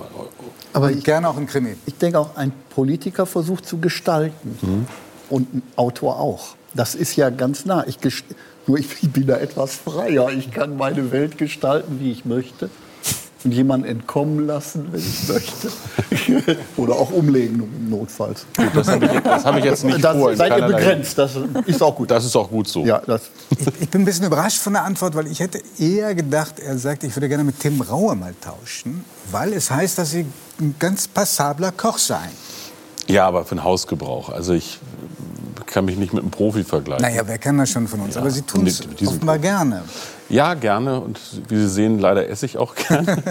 Aber nee, ich, das ist so ein Ding, ich habe als, als Kind es nicht gelernt. Meine Mutter konnte überhaupt nicht kochen, war auch voll berufstätig. Und bei mir war das eher so Dosen aufmachen. Und als ich dann angefangen habe zu studieren und eine Freundin hatte, die das ein bisschen konnte, hat mir das Spaß gemacht. Und es entspannt mich. Welches ist das Gericht, mit dem Sie punkten können? Ach, soll ich das vor Herrn Raue sagen? Ja. Also es sind Natürlich, meistens so gerade. Dinge, die eigentlich gar nicht so schwierig sind, total lecker schmecken, aber wo alle sagen, ey, das war toll. So Schmorgerichte, so, so ein Lammschmortopf oder sowas, Mhm. so einen provençalischen, um ein bisschen anzugeben. Das, Guck mal, da knurrt er Ja, nein, also Ich ich, ich, finde ja, dass ähm, der große Unterschied ist, wenn du kochst für Sternepunkte und Auszeichnungen, da geht es um Perfektion. Da geht es darum, alles aufs Millimeterchen genau zu machen, die Temperaturen durchzuarbeiten. Und dann gibt es die andere Form des Kochens, dass das, was wir was ich auch nicht hatte als Kind, dass eine Mutter für dich kocht, oder in meinem Fall war es dann die Großmutter, und die kochen ja nicht um der Perfektion willen, sondern weil sie ganz viel Liebe und Herzblut reingeben. Das sind Gerichte, die dich umarmen, die dir Wärme geben, die dich nähern. Und ähm, das, finde ich, ist die schönste Küche. ja. Und beim Schmoren, das Wichtigste ist Geduld, habe ich gelernt. Ja, und ein Weinchen nebenher auch. Ne? Ja, das, Also da, in da dem Lamm kommt Giovanni rein. Geht schon. Genau. Klaus, bist du Koch, Hobbykoch? Nein, leider nicht. Gar nicht. Ich, also ich esse sehr gerne, weiß auch die, die Sterneküche zu schätzen. Äh, hin und wieder, wenn wir in Frankreich unterwegs sind, waren wir in Lyon bei Paul Bocuse, bei einem großen Kollegen. Ich glaube, der hat jetzt auch mittlerweile auf zwei Sterne runtergestuft. Äh, Der ist schon im Himmel. Ja, Äh, das, ich- äh, ja, sind leider, jetzt sein, leider. sein, Aber sein, seine sein. Seine Der ist bei den. Sternen Ja, jetzt. genau. Ja, aber auch großartige Küche. Aber genau, was du gesagt hast, aber mit, mit ja, was man braucht, sich zu ernähren und trotzdem aber mit viel Liebe und das Genießen. Und es muss nicht alles immer perfekt sein, äh, wie eben jetzt für Sterneköche. Ja, und wenn man nicht kochen kann, dann macht man halt die Flasche Welt. Wein dazu auf. Ja. Ne? Ich meine, jeder kann sich in der Küche nützlich machen. Ja, das ist natürlich toll, wenn du so ein Spitzenkoch bist und da hast du auch eine Klientel, die es natürlich total zu schätzen weiß und die auch sehr genau dann auch nicht nur hinschauen, sondern das auch bewerten. Es gibt dann aber auch, es gibt ja auch ein Parallelleben. Ne? Also Ja. ich bin auch durchaus Privatmensch. Ich habe äh, eine, eine, eine sehr, sehr große Familie jetzt mittlerweile. Und ähm, meine Schwiegermutter zum Beispiel, äh, die nennt mich Haubenburli. Äh, weil in Österreich gibt es weniger die Sterne, sondern die Hauben vom Gummio. Und da darf ich die Hilfsarbeiten machen. Also das heißt, man wird dann schon, also bin ich auch ganz froh drum, wieder eingenordet. Und wenn man da irgendwie ankommt mit der breiten Brust und sagt, hier sind die Sterne da als Schulterklappen und ich zeige dir jetzt mal, wie es geht, dann äh, kommt die Ingrid als Mama und sagt immer zu Freundchen, da jetzt erstmal die Spülmaschine ausräumen ne, und dann kannst du anfangen, die Zwiebelchen klein zu schneiden. Aber Also ich unsere Giovanni, unsere Vulkanexpertin in der Runde, die hat schon mal ein ganzes Expeditionsteam ernährt als Köchin, obwohl sie gar nicht kochen Wirklich? kann. Mit welchen Gerichten denn? Ach, um Himmels Willen, beim Vulkan gibt es überhaupt nichts, mit dem man kochen kann. Also ich würde dich Aber es ist tatsächlich ziemlich gerne heiß. mal Die Platten fragen. sind immer da. Man könnte Ja, schmoren. das stimmt. Schmorbraten. Schmorbraten läuft super. Sagt der Heil, völlig zu Recht, ja. Aber ich glaube, ich wäre ohne den Schwindel, dass ich kochen kann, obwohl ich überhaupt nicht kochen konnte, nie da, wo ich jetzt bin und als erster Mensch unten im Vulkan. Also ich musste da echt erfinderisch sein, weil ich musste für ein Expeditionsteam auf dem Vulkan kochen, ohne dass es dort was gab. Also mit Linsen irgendwie vier Wochen lang eine Crew am, äh, bei Laune halten. Ich weiß nicht, was wäre denn dein Tipp für ein Linsengericht vier Wochen lang? Ich würde irgendwas zu essen bestellen vom nächstgelegenen Restaurant, ehrlicherweise. Aber, Aber wenn, wenn, ich bin gut im Delegieren, also das, deswegen geht das ganz gut. Wenn äh, äh, Herr Heil mir die Frage gestellt worden wäre, ich hätte, glaube ich, den Beruf äh, gewählt, den ich am wenigsten kann, also zum Tauschen. Also ich beneide jeden Menschen, der singen kann. Absolut. Ich hätte gerne mit Klaus Meine mal zwei Tage, auch wenn er nicht auf Tour ist, einfach nur, wenn er für sich übt, weil es muss so ein beglückendes Erlebnis sein, zu merken, man kann singen. Das kann ich überhaupt nicht. Ähm, und ich habe auch nicht das Glück gehabt, zum Beispiel ein Instrument zu lernen. Meine Frau studiert interessanterweise Musik jetzt. Okay. Die äh, hat zwar ist Juristin ähm, und hat sich entschieden, mal was ganz anderes zu machen. Und das bewundere ich. Und insofern, ich habe es zu Hause ein bisschen und bei den Kindern auch. Aber ich höre lieber. Ja, die sollen leidenschaftlicher Hörer sein. Und an der Musik, die sie hören, habe ich gehört, kann man auch ihre Laune ablesen. Das stimmt. Nämlich, erzähl, was hören Sie denn, wenn Sie schlechte Laune haben? Ich, das Dumme, es gibt ja inzwischen eine, eine darf man hier Senden, Plattform nennen? Ja. Also es gibt Spotify. Und der Algorithmus hat mir Musik zugeordnet öfter. Da dachte ich, Gott, manchmal bist du aber ganz schön traurig.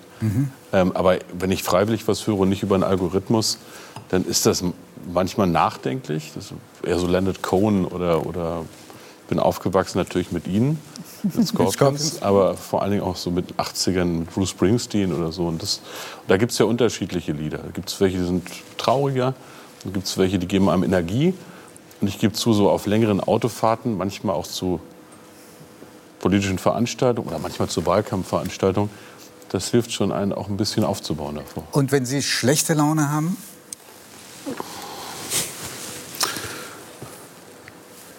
Dann Motorhead. überleg gerade. Nee, also so äh, Hardrock geht noch, aber äh, Metal ist schon ein bisschen zu viel gewesen. Oder mehr was Klassisches. Ja, das auch. Also es ist quer durch. Äh, Wenn ich richtig schlechte Laune habe, höre ich eher Sachen, die mich nicht noch trauriger machen, sondern die mich eher wieder nach vorne bringen. Das ist, äh, ist so. Das kann was Klassisches sein, das kann was von Bach sein oder das kann was Jazziges sein oder eben ordentlicher Rock. Aber es ist eher Musik hören gegen die Stimmung.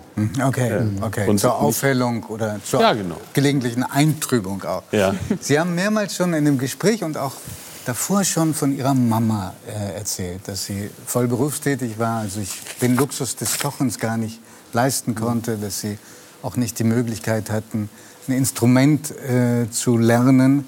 Ähm, darf ich daraus schließen, dass Sie es in Ihrer Kindheit nicht leicht gehabt haben?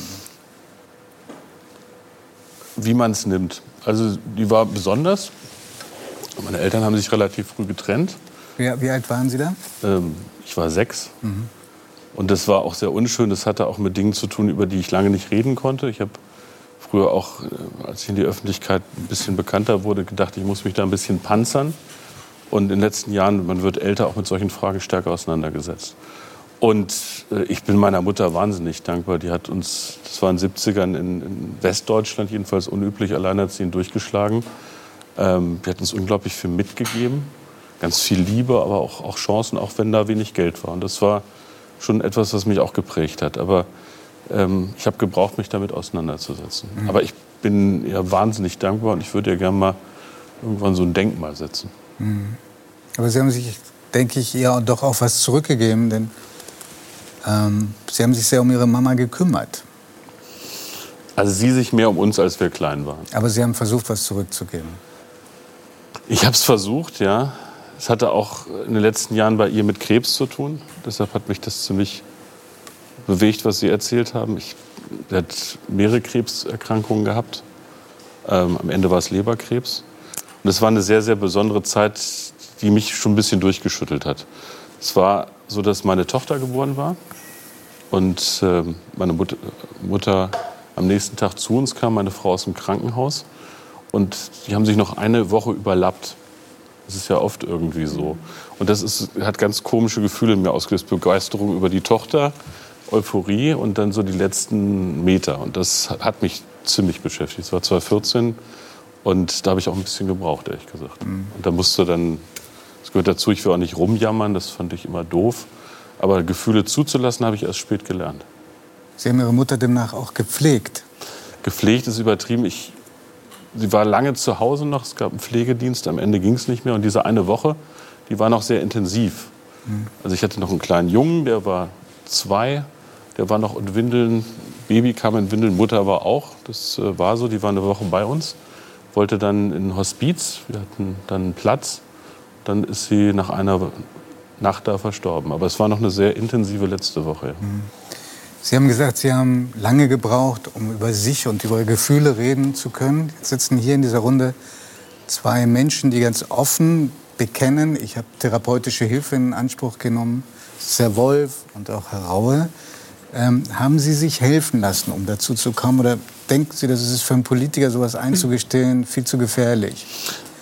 Nein, ich habe nicht im Sinne von professioneller Hilfe das gehabt, aber ich habe Menschen gehabt, die mir geholfen haben. Und ähm, ich habe mich viel auch mit der Frage auseinandergesetzt. Ich habe immer früher gedacht, ähm, ich bin eher ein verkopfter Mensch und versuche Dinge auch rational zu denken. Ich habe Verantwortung in meinem Amt und Schwäche zuzugeben, ist mir sehr schwer gefallen. Ich dachte, es macht dich schwach und angreifbar. Mhm. Und wie gesagt, muss man das nicht mit Jammern verwechseln. Aber ich habe festgestellt, Schwächen oder auch mal Ärger zuzugeben, das macht dich nicht schwächer. Darf ich mal ein anderes Beispiel nennen? Mhm. Ich habe irgendwann mal erlebt, dass mich ein Kollege, ich sage nicht wer. Kollege ähm, Politiker. Ja, genau. Sagen wir ein anderes Mitglied einer Bundesregierung, der ich mal angehört habe, äh, in einem Streit per SMS Arschloch genannt hat. Wirklich? nur, die ging die SMS nur an Sie oder ja, gleich an mehrere an Genossen? Deshalb sage ich auch keinen Namen. Okay. Äh, ich sage auch nicht, welche Partei. Äh, war in der Koalition. Ähm, und Gleich haben wir es raus. Es ist jetzt so ein bisschen wie so ein kleines Geheimnis. Wir fangen sofort an. Alt oder jung, Mann oder Frau, CDU oder SPD. Man muss in der Politik auch schweigen. Ja, klar. Ja, klar. Aber und wie, am, Anfang, am Anfang habe ich gedacht, da reagierst du gar nicht drauf. Also erstens ist das so unterirdisch unter Kollegen so zu reagieren, auch wenn man streitet. Und wenn, soll der sich mal entschuldigen. Aber ich sage da gar nichts. Und ich habe das, ich habe nicht reagiert, weil ich dachte, das ist professionell. Ich habe aber festgestellt, das hat mich echt geärgert. Tagelang. Das hat mich eine Nacht lang geärgert nach dem Motto, was ist das für eine Unverschämtheit? Ich habe dann irgendwann später, als wir einen anderen Konflikt hatten, zu ihm gesagt, du, das war dir aber doof, das hat mich echt verletzt. Und dann ging es mir besser und er hat sich entschuldigt oder so. Ich will nur Aber sagen, Sie haben das Wort benutzen können.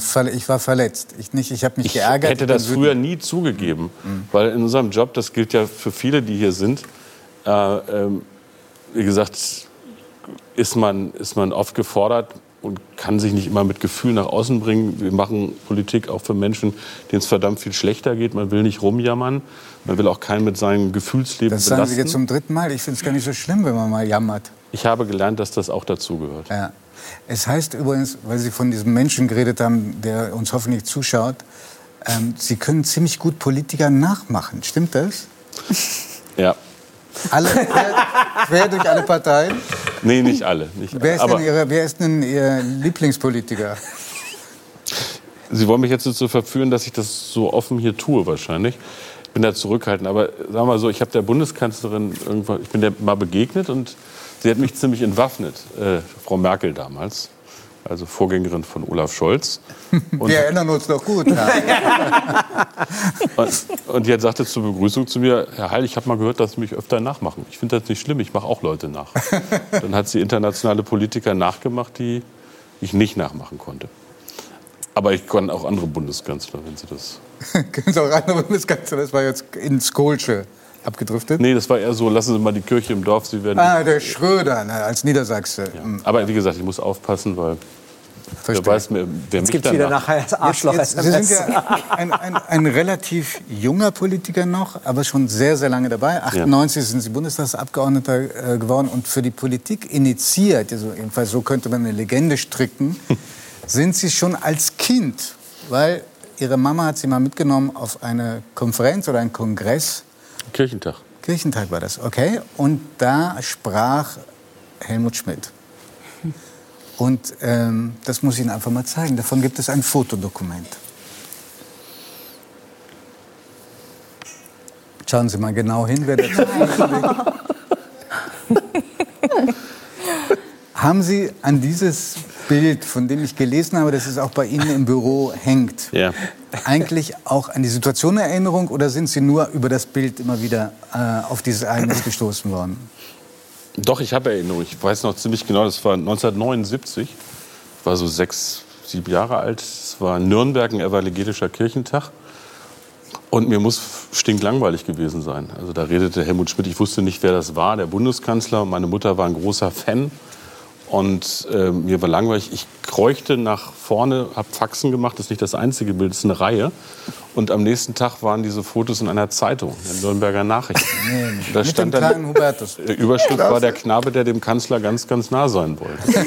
Also ich will nicht eine Legende stricken. Das hat mich nicht politisch geprägt, das waren andere Dinge. Aber ich gebe zu, als ich dann so zu den Jusos kam, also als junger Da, das hat sie doch bestimmt eher verdächtig Da habe ich das Foto eher versteckt. Weil Schmidt bei den Jusos nicht ganz so beliebt war damals. Aber ich muss sagen, ich bin natürlich ein großer Bewunderer äh, äh, dieses großartigen Mannes. Haben Sie denn ihm das Bild noch gezeigt? Ja. Und er hat gelacht. Und er hat so eine komische Art gehabt. In der SPD duzen wir uns alle, weil wir aus einer Bewegung kommen. Aber er ist so hanseatisch und hat, hat dann immer den Vornamen genannt und gesiezt. Ja, ja, das ist das berühmte Hamburger Sie. Ja, und Hubertus, wie alt waren Sie denn da? Mich so eher so examiniert. Und dann hat er nur Ha gemacht. Das war okay. Und, dann, ich habe ihn in der Zeit besucht in Hamburg, also eine Zeitung, die Sie kennen, glaube ich. Ah, Ähm, ich habe eine Vorahnung. Hat ein Abo. Also ich besuchte ihn 2008, war das, glaube ich, in Hamburg äh, in seinem Büro. Es war ein bisschen verraucht, wie das so war. Und ähm, er begrüßte mich mit, Sie haben mir ja doch diesen Grundsatzprogrammentwurf geschickt. Ich habe ihn natürlich nicht gelesen. Aber auf Seite 38 steht was über China, das stimmt nicht. Also insofern, er Das hatte- hatte jemand für ihn bestimmt rausgefunden. der hatte einen sehr, sehr robusten Humor und auch einen, einen robusten Umgang. Aber wie gesagt, ein toller Typ. Herr Heil, Ein Sie haben uns einiges verraten, auch von sich, was, wofür ich großen Respekt habe. Und ich glaube, unsere Zuschauerinnen und Zuschauer auch. Eine letzte Frage, wenn die Ihnen wahnsinnig unangenehm ist, dann brechen wir auch einfach ab. Aber weil, Sie, Schönen weil, Tag wir- noch. Weil, wir schon, weil wir schon von Helmut Schmidt reden, rauchen Sie noch so viel wie früher?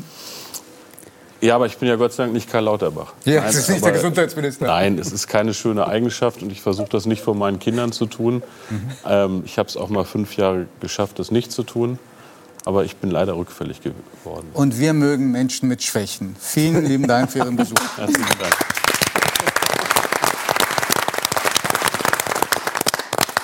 Ja, liebe Zuschauerinnen und Zuschauer, gestern Abend, ganz aktuell, ist auf Sizilien der Ätna ausgebrochen. Und vor genau vier Wochen gab es diese Bilder hier. Im Südpazifik brach der Unterwasservulkan Hunga Tonga aus. Und im vergangenen Herbst versetzte ein Vulkan auf der Kanareninsel La Palma die Menschen in Angst und Schrecken. Sie ist seit frühester Kindheit fasziniert von dieser spuckenden Naturgewalt. Herzlich willkommen, Ulla Lohmann. Herr Lohmann, als wir Sie eingeladen haben, konnten wir das noch nicht wissen, dass auf Sizilien am Vorabend der Sendung ein Vulkan ausbrechen würde. Was hören Sie aus Sizilien? dass es tatsächlich mittlerweile schon dabei ist, wieder abzuebben. Das ist seit ja, so letztem Jahr Februar relativ normal. 60 Mal ist er seitdem mit solchen kleineren Eruptionen ausgebrochen, der Ätna. Und ähm, ja, ich wäre zwar jetzt gerne, sehr gerne unten, aber da muss Lieber als hier bei uns wahrscheinlich, ne? Nein, ich fühle mich sehr, sehr, sehr wohl. Ja, Sie sagen kleinere Eruptionen. Also die äh, Rauchsäule war 8000 Meter hoch. Es gab mehrere Lavaströme. Wir sehen da auch Bilder, die heruntergeflossen sind. Tim Raue, wie weit ist denn dein Haus auf Sizilien entfernt vom Ätna? Also mit dem Auto sind das noch eine Stunde 15. Ähm, mich betrifft das mal deswegen, weil in Catania der Flughafen ist. Und der nächste Flughafen ist dann entweder Comiso, der ist aber eigentlich nur klein, da fliegt nur... Militärflughafen. Ja, äh, mittlerweile auch so eine kleine Airline aus äh, London hin, aber äh, ansonsten Palermo, das ist viereinhalb Stunden entfernt. Äh, bis jetzt ist mir das nur ein einziges Mal passiert, dass ich nicht runter konnte, weil der ausgebrochen ist. Und es ist so weit weg, dass ich mir da eigentlich keine Sorgen drum mache. Ja, wir erinnern uns ja, der isländische Vulkan Eyjafjallajökull. Ich Du werde den es Namen nicht einzige, Ja, aber sie ist ja auch die einzige, die das aussprechen können. Ja. Ja, ich habe auch echt geübt und ich habe es mir in Lautschrift auf den Teleprompter Nochmal, nochmal, weil es so schön war. Eyjafjallajökull. Oh, kannst du ein Lied draus machen? Ja, aber wirklich. Ein Lied, Klaus kann ein Lied. Wir tun es nach der Sendung Rock you like zusammen. a volcano. Dann käme jetzt die machen das Pyrotechnik Video. wieder zum Einsatz. Wir müssen Da diesen äh, Kollegen aktivieren. Pyrotechniker wieder zum Jawohl. Wir machen das Einsatz. Video am Vulkan mit Pyrotechniker mit euch. Und dieser euch Mütze, ne? Ja, ja, ja. Ja, ja. Aber was ich eigentlich sagen wollte, als der isländische Vulkan ausgebrochen ist, da gab es ja das Problem, dass der internationale Flugverkehr äh, da stillstand und zwar über Wochen, weil eben diese Asche äh, dafür gesorgt hat, dass einfach keine Flugzeuge mehr fliegen konnten. Wie groß ist denn die Gefahr, dass jetzt zum Beispiel ein Vulkan wie der Ätna mal so schlimm ausbricht, dass da wirklich also große Zerstörungen sind und dass dann Tim vielleicht über Monate nicht mehr zu seinem Haus kann? Dadurch, dass der Ätna relativ regelmäßig ausbricht, also kleinere Ausbrüche, hört sich so banal an, aber im Vergleich zum Beispiel zum Vulkan in Tonga ist es ein sehr kleiner Ausbruch am Ätna, sieht nur spektakulär aus.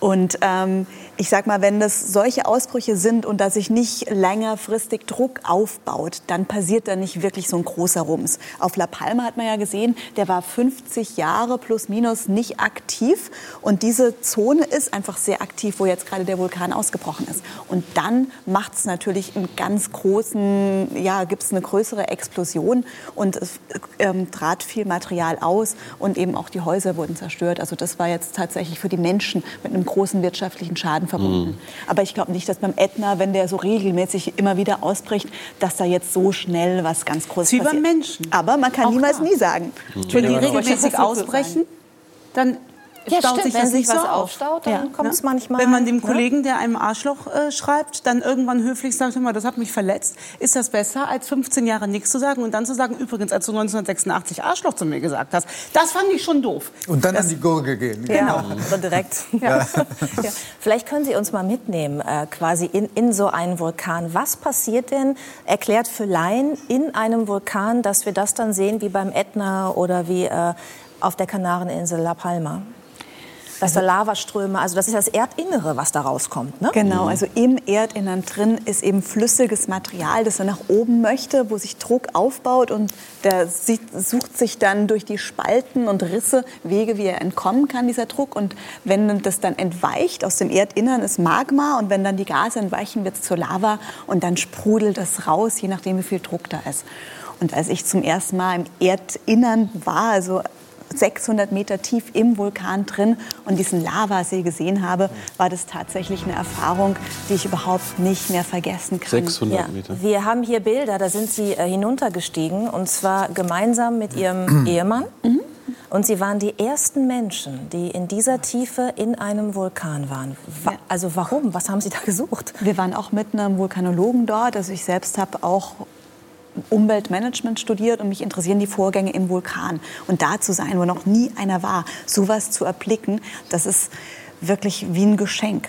Und ich habe auch in so einem Moment sehr viel über das Leben gelernt, weil gerade das ist so nah an der Zerstörung. Aber ich darf dort sein und bin ganz, ganz, ganz lebendig und kann diese Urgewalt der Erde sehen. Das ist wie so eine Reise zum Ursprung der Schöpfung. Das War es da nicht verändert. unfassbar heiß? Ja, Und konnte man da noch atmen? Oder? ich habe hier das Material vom Vulkan dabei.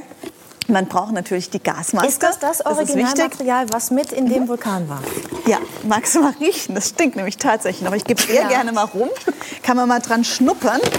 Und das sind die Handschuhe. Das braucht man natürlich als komplette Schutzkleidung. Frau Staudinger, und wie sage ich ihr jetzt, dass das wirklich sehr unangenehm riecht? Bei Expeditionen lernt man sehr direkt zu sein.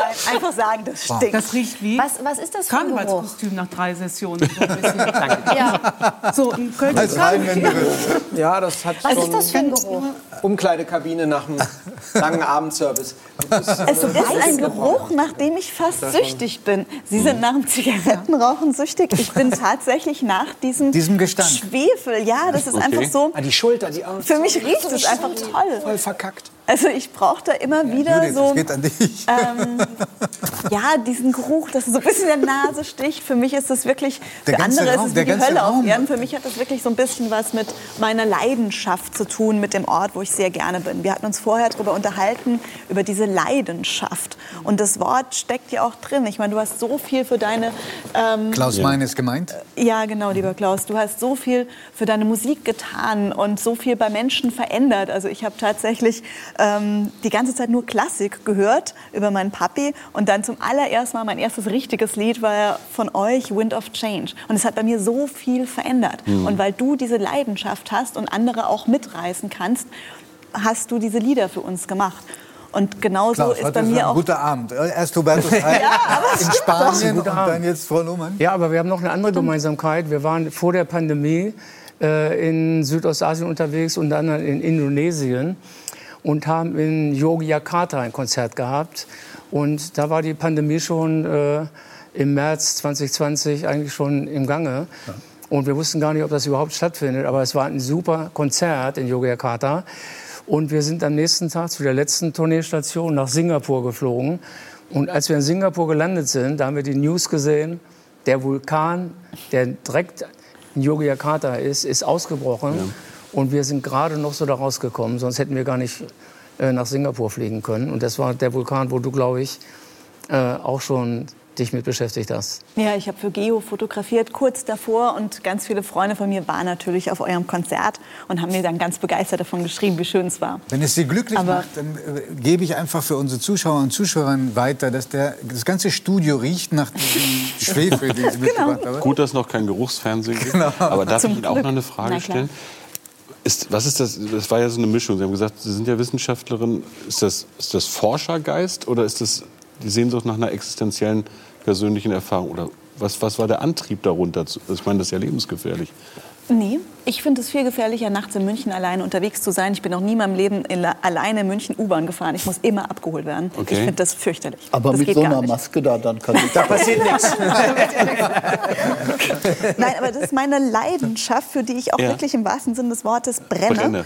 Und ich muss da natürlich viel drüber wissen. Mhm. Ich habe, um, bevor ich mich 600 Meter tief im Vulkan abgeseilt habe, habe ich natürlich ganz viel gelernt.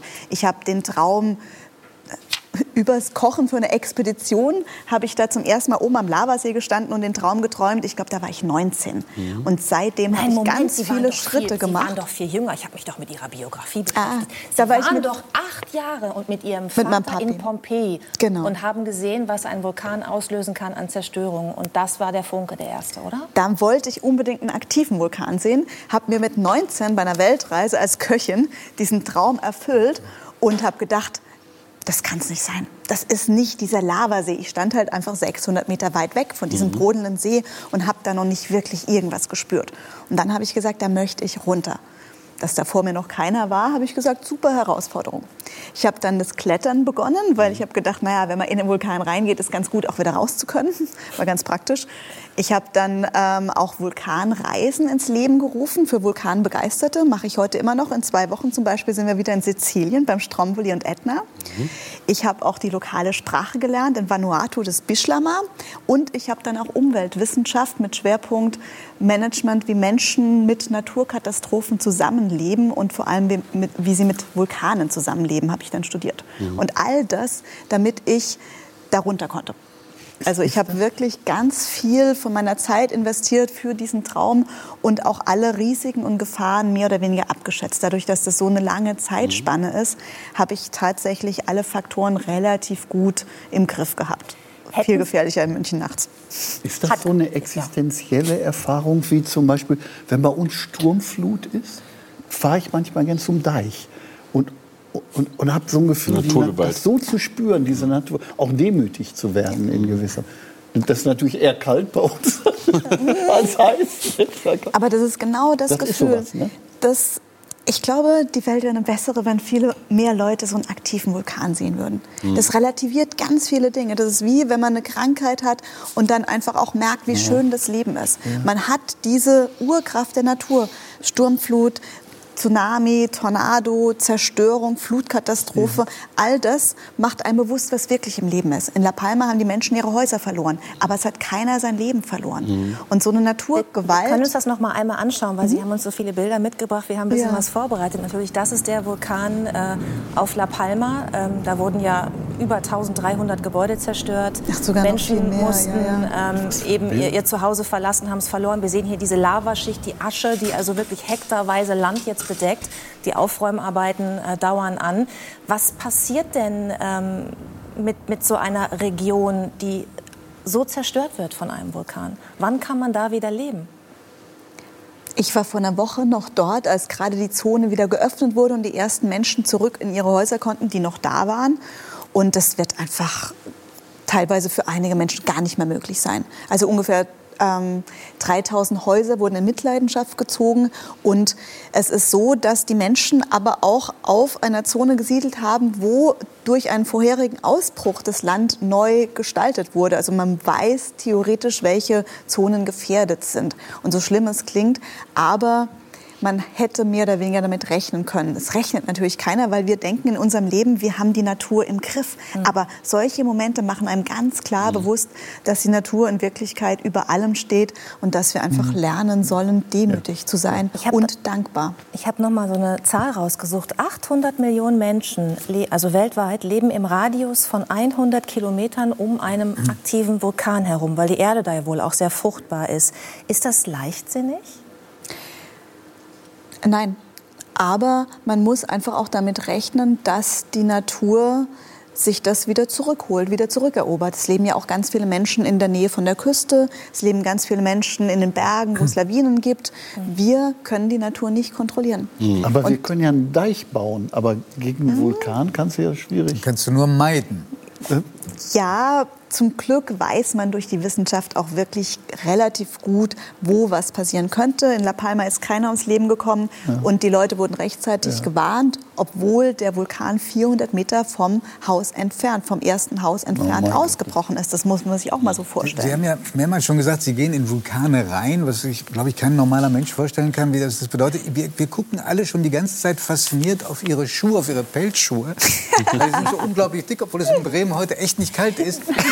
Ist Ihnen überall außerhalb von Vulkanen kalt an den ich Füßen? Ich immer ganz kalt. Ich habe auch die ganze Zeit meinen Tee so getrunken, dass ich meine Hände dran wärmen konnte. Jetzt ist er wieder kalt. Ich glaube, ich brauche einen neuen Handwärmer. Ihr nee, nee. Ehemann teilt diese Leidenschaft ja, ne? durchaus. Ist es richtig, dass, also uns wurde zugetragen, dass Sie sogar Ihren Heiratsantrag in einem Vulkan bekommen haben? Das hat er geschickt gemacht, oder? Ich glaube, der sollte einen Ratgeber über gelungene Heiratsanträge schreiben. Da kann man nicht Nein sagen. Nee. Die Lava ist 1200 Grad heiß. Und ich glaube, wenn ich Nein gesagt hätte... Sie war Gollum, man hat einen, einen Ring reingeworfen irgendwie. Ne? ja. Reigen der nicht zu Knecht. Genau. Nee, und unser Sohn ist tatsächlich auch nach einem aktiven Vulkan benannt, nach einem indonesischen Vulkan, heißt der Manuk. Und ich bin einfach die Liste von allen aktiven Vulkanen Besser durchgegangen. Manuk als Pompeji, finde ich. Ja, ne?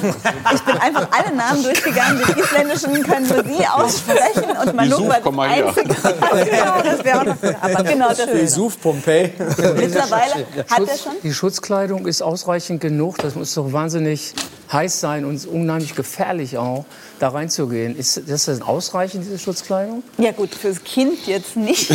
Aber ähm, für mich schon. Ja. Also der Manuk hat jetzt sieben aktive Vulkane gesehen in seinem Leben mit dreieinhalb Jahren. Bei mir waren es ein bisschen mehr. Ich muss gestehen, wir sind nicht bei jedem Vulkan so nah dran, dass man Schutzkleidung braucht. Und das ist auch eine Sache, wie nah man daran geht. Mhm. Zum Beispiel ist auch die Wärmeabstrahlung nach oben hin viel, viel, viel höher. Das ist wie beim Lagerfeuer.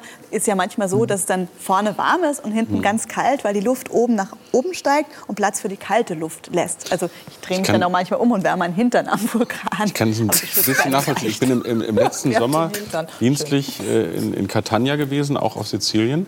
Wir hatten so ein G20-Arbeitsministertreffen oder so. Und da war ja die Aktivität äh, schon da, mhm. im Ätna, wie Sie geschildert haben. Wir sind dann doch haben einen Schlenker gemacht mit dieser Kolonne da einmal hin. Und die standen alle, verschiedene Leute aus verschiedenen Nationen, und guckten andächtig, aber wir waren ein bisschen weiter weg als sie natürlich, also andächtig auf diese, diese roten Ströme. Das macht was mit Leuten, es macht auch was mit Gruppen, würde ich, würde ich sagen. Also ein bisschen kann ich es verstehen, aber nicht zu tief, bitte. Ja, also ja.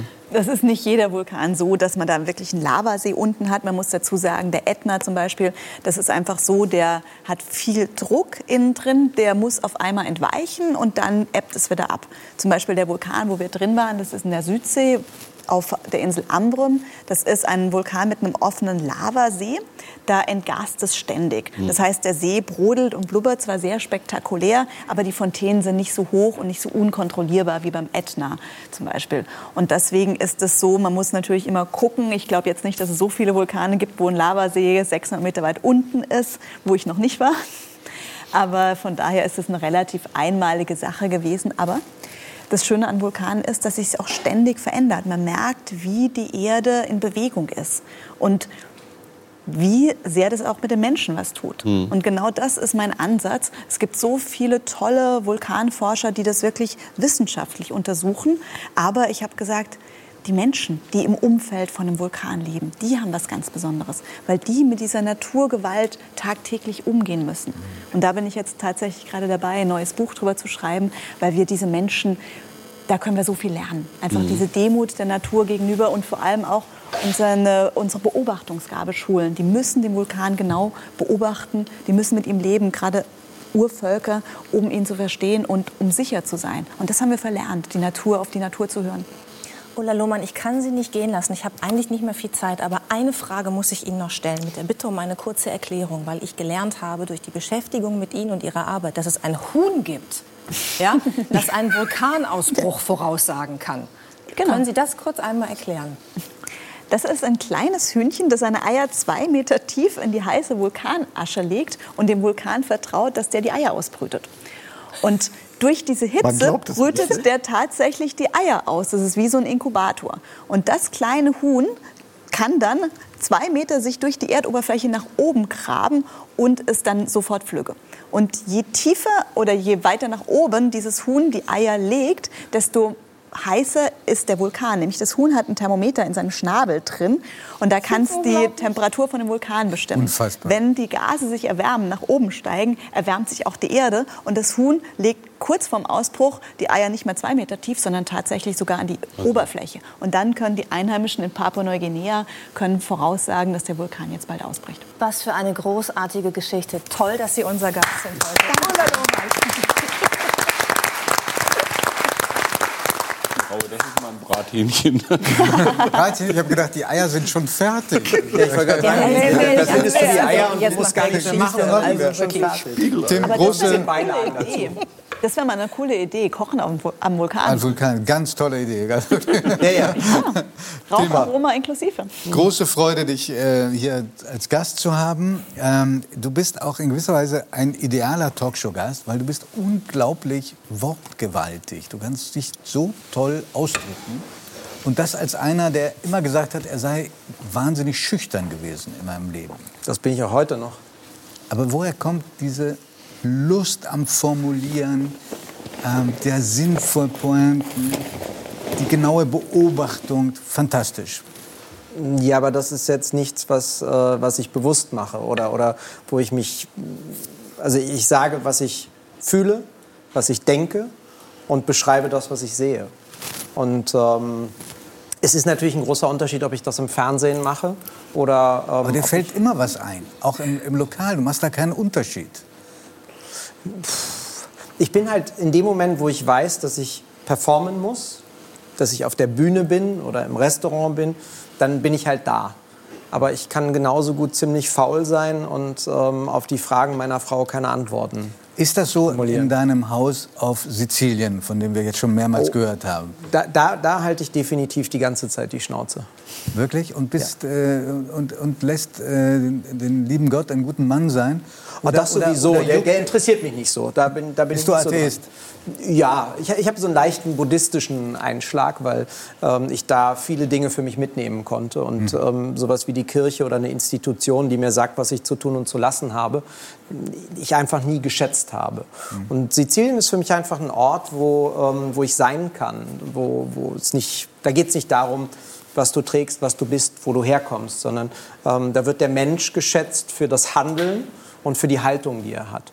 Und das entspricht mir dann schon sehr. Und bist du nach einer Weile auch nicht neugierig? Du musst irgendwie eine neue Idee irgendwie gewinnen aus der lokalen Küche. Du musst irgendwelche Früchte sehen, Märkte entdecken. Also kannst du das alles vom Beruf trennen?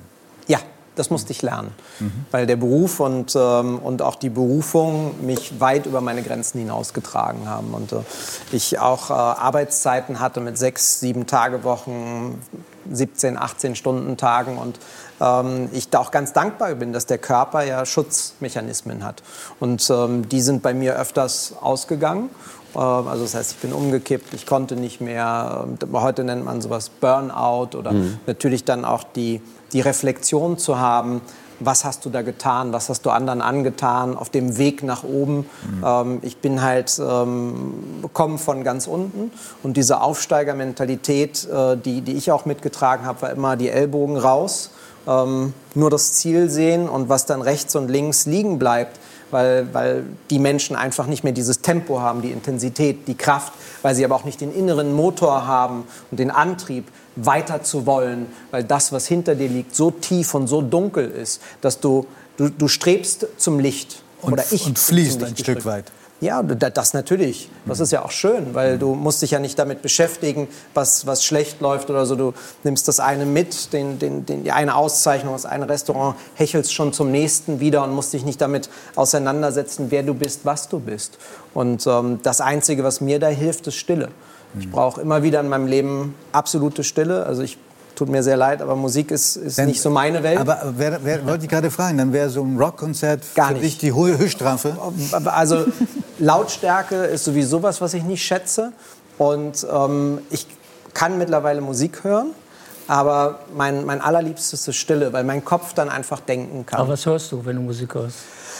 Oh, jetzt muss ich aufpassen, was ich sage. Mein bester Freund kommt aus der klassischen Musik und ähm, ich musste dann lernen, was der Unterschied ist äh, oder hören zu können, was ist Chopin, was ist Beethoven, Bach. Ich habe natürlich Winds of Change, ist eins meiner Lieder meiner Jugend. Mhm. Ähm, ich habe Genau. live mitgekriegt, ich war damals 15, 16, wo die, wo die Mauer gefallen ist, was das bedeutet hat.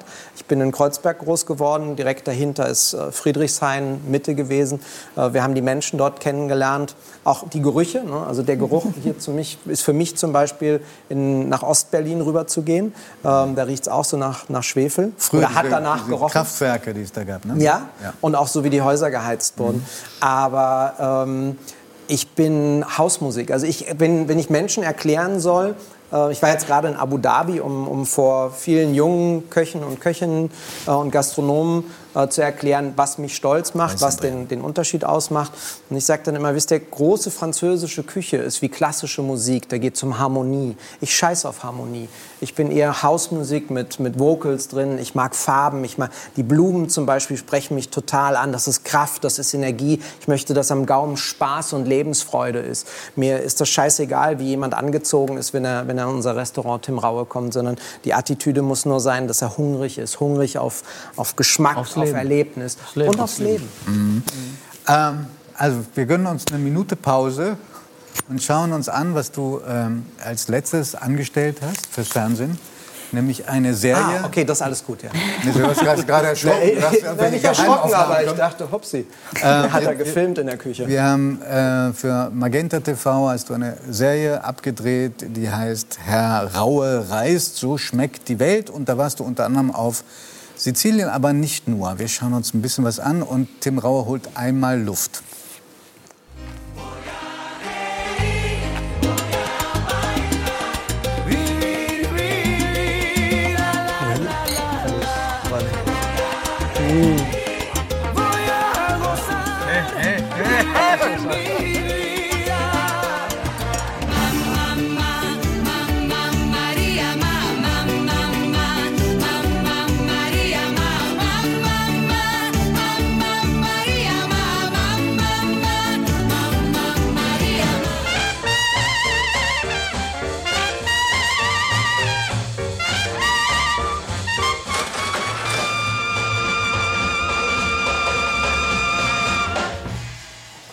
Was für eine Freude und was für ein Privileg, an solchen Orten drehen zu können. Wahnsinn. Cool. Äh, weiß ich, ich, als ich das gesehen habe, hab ich, gedacht, ich muss dich unbedingt fragen. Da waren ja auch Aufnahmen von diesem wahrscheinlich weltberühmten Markt in Palermo. Ähm, warum sind Märkte in, so- an solchen Orten und vielleicht auch in solchen Ländern so unglaublich farbenfroh, lebendig und in anderen Ländern nicht? Liegt das an den, an den Vorschriften für Marktstände? Ist das eine Mentalitätsfrage? Dieser, dieser Markt, wenn du da reingehst, das ist wie so ein Sog. Du willst gar nicht mehr raus und gleichzeitig hat das auch was Bedrohliches, weil es so fremd ist. Es gibt wenige Orte, die mich so gepackt haben wie dieser Markt, von dem wir gerade ein paar Ausnahmen, Aufnahmen gesehen haben. Also der Markt an sich hat ja was unglaublich Kommunikatives. Es ist ein sozialer Ort, wo Menschen aller Schichten zusammenkommen. Und die Menschen auf einem Markt, also die, die verkaufen, sind extrem ehrlich, extrem geradeaus. Die schreien auch laut. Ja, na, damit wollen sie auf sich aufmerksam machen. Das äh, machen andere dann mit Musik oder ähm, die, die, die Kunst, die sie nutzen. Aber dort geht es darum, dass du wirklich deinen deinen Grundbedarf deckst. Das heißt, der, der auf dem Markt arbeitet, auf den Fischmärkten, Märkten fangen die teilweise um, um zwei oder drei Uhr morgens an. Und dann kommst du und ähm, hast ja auch einen Kontakt zu denen. Und ich spreche jetzt nicht alle Sprachen der Länder, in denen ich ähm, für, für Herr Raue reist war. Ähm, aber du kriegst sofort ein Gefühl, ob das passt oder nicht. Und auch vor allen Dingen der, der dir was verkauft. Oder in dem Fall ja noch viel schlimmer. Du hast ein Fernsehteam mit dabei und kaufst noch nicht mal was, sondern du schnupperst nur an seinen Tomaten. Und da kann ja einer um die Ecke kommen, der sagt, hier verpiss dich. Mhm. Ähm, oder ist jemand, der dich lädt dich ein, schenkt dir sofort eine Schale Tomaten und du beißt rein. Und das ist die süßeste, hinreißendste, ähm, wirklich voller Säure und, und balancierender Nussigkeit. Eine Tomate, die dich so mitnimmt, dass du denkst, du möchtest nur schnell die Schale runter machen, ein paar Tropfen Olivenöl drauf, ein bisschen frischen Basilikum, Salz und ein Hauch von Pfeffer und auf geht's. Ähm, und du bist sofort da. Ähm, und wenn du denen was vorspielst, dann lassen die dich die Marktmenschen einfach komplett Was heißt vorspielen? Was, was, meinst du mit vorspielen? Ja, wenn du so tust wie so, ach, du hast aber schöne Blumen hier. Ja, wollen wir den Zuschauern mal die schönen Blumen zeigen? Dann denken die schon so, hau ab. Wenn du aber ehrlich hingehst und, und interessiert bist und fragst, was ist der Unterschied zwischen den 15 Tomatensorten, die du hier anbietest, okay. und sie das erzählen können, ähm, dann, dann ist das großartig. Und ich fand einfach, ähm, dass, also mein Traum war, wo man mich gefragt hat, was willst du im Fernsehen machen, was wir für dich produzieren können. Ich gesagt, ich möchte reisen, ich möchte fressen und saufen, das mache ich sowieso gerne. Und ich möchte aber den Menschen davon erzählen, weil der Deutsche an sich ja gerne reist. Jetzt hatten wir die Pandemie, da war Reisen nur noch etwas für Privilegierte ähm, und die, die robust genug waren, Visa und Grenzen und was weiß ich alles in Kauf zu nehmen.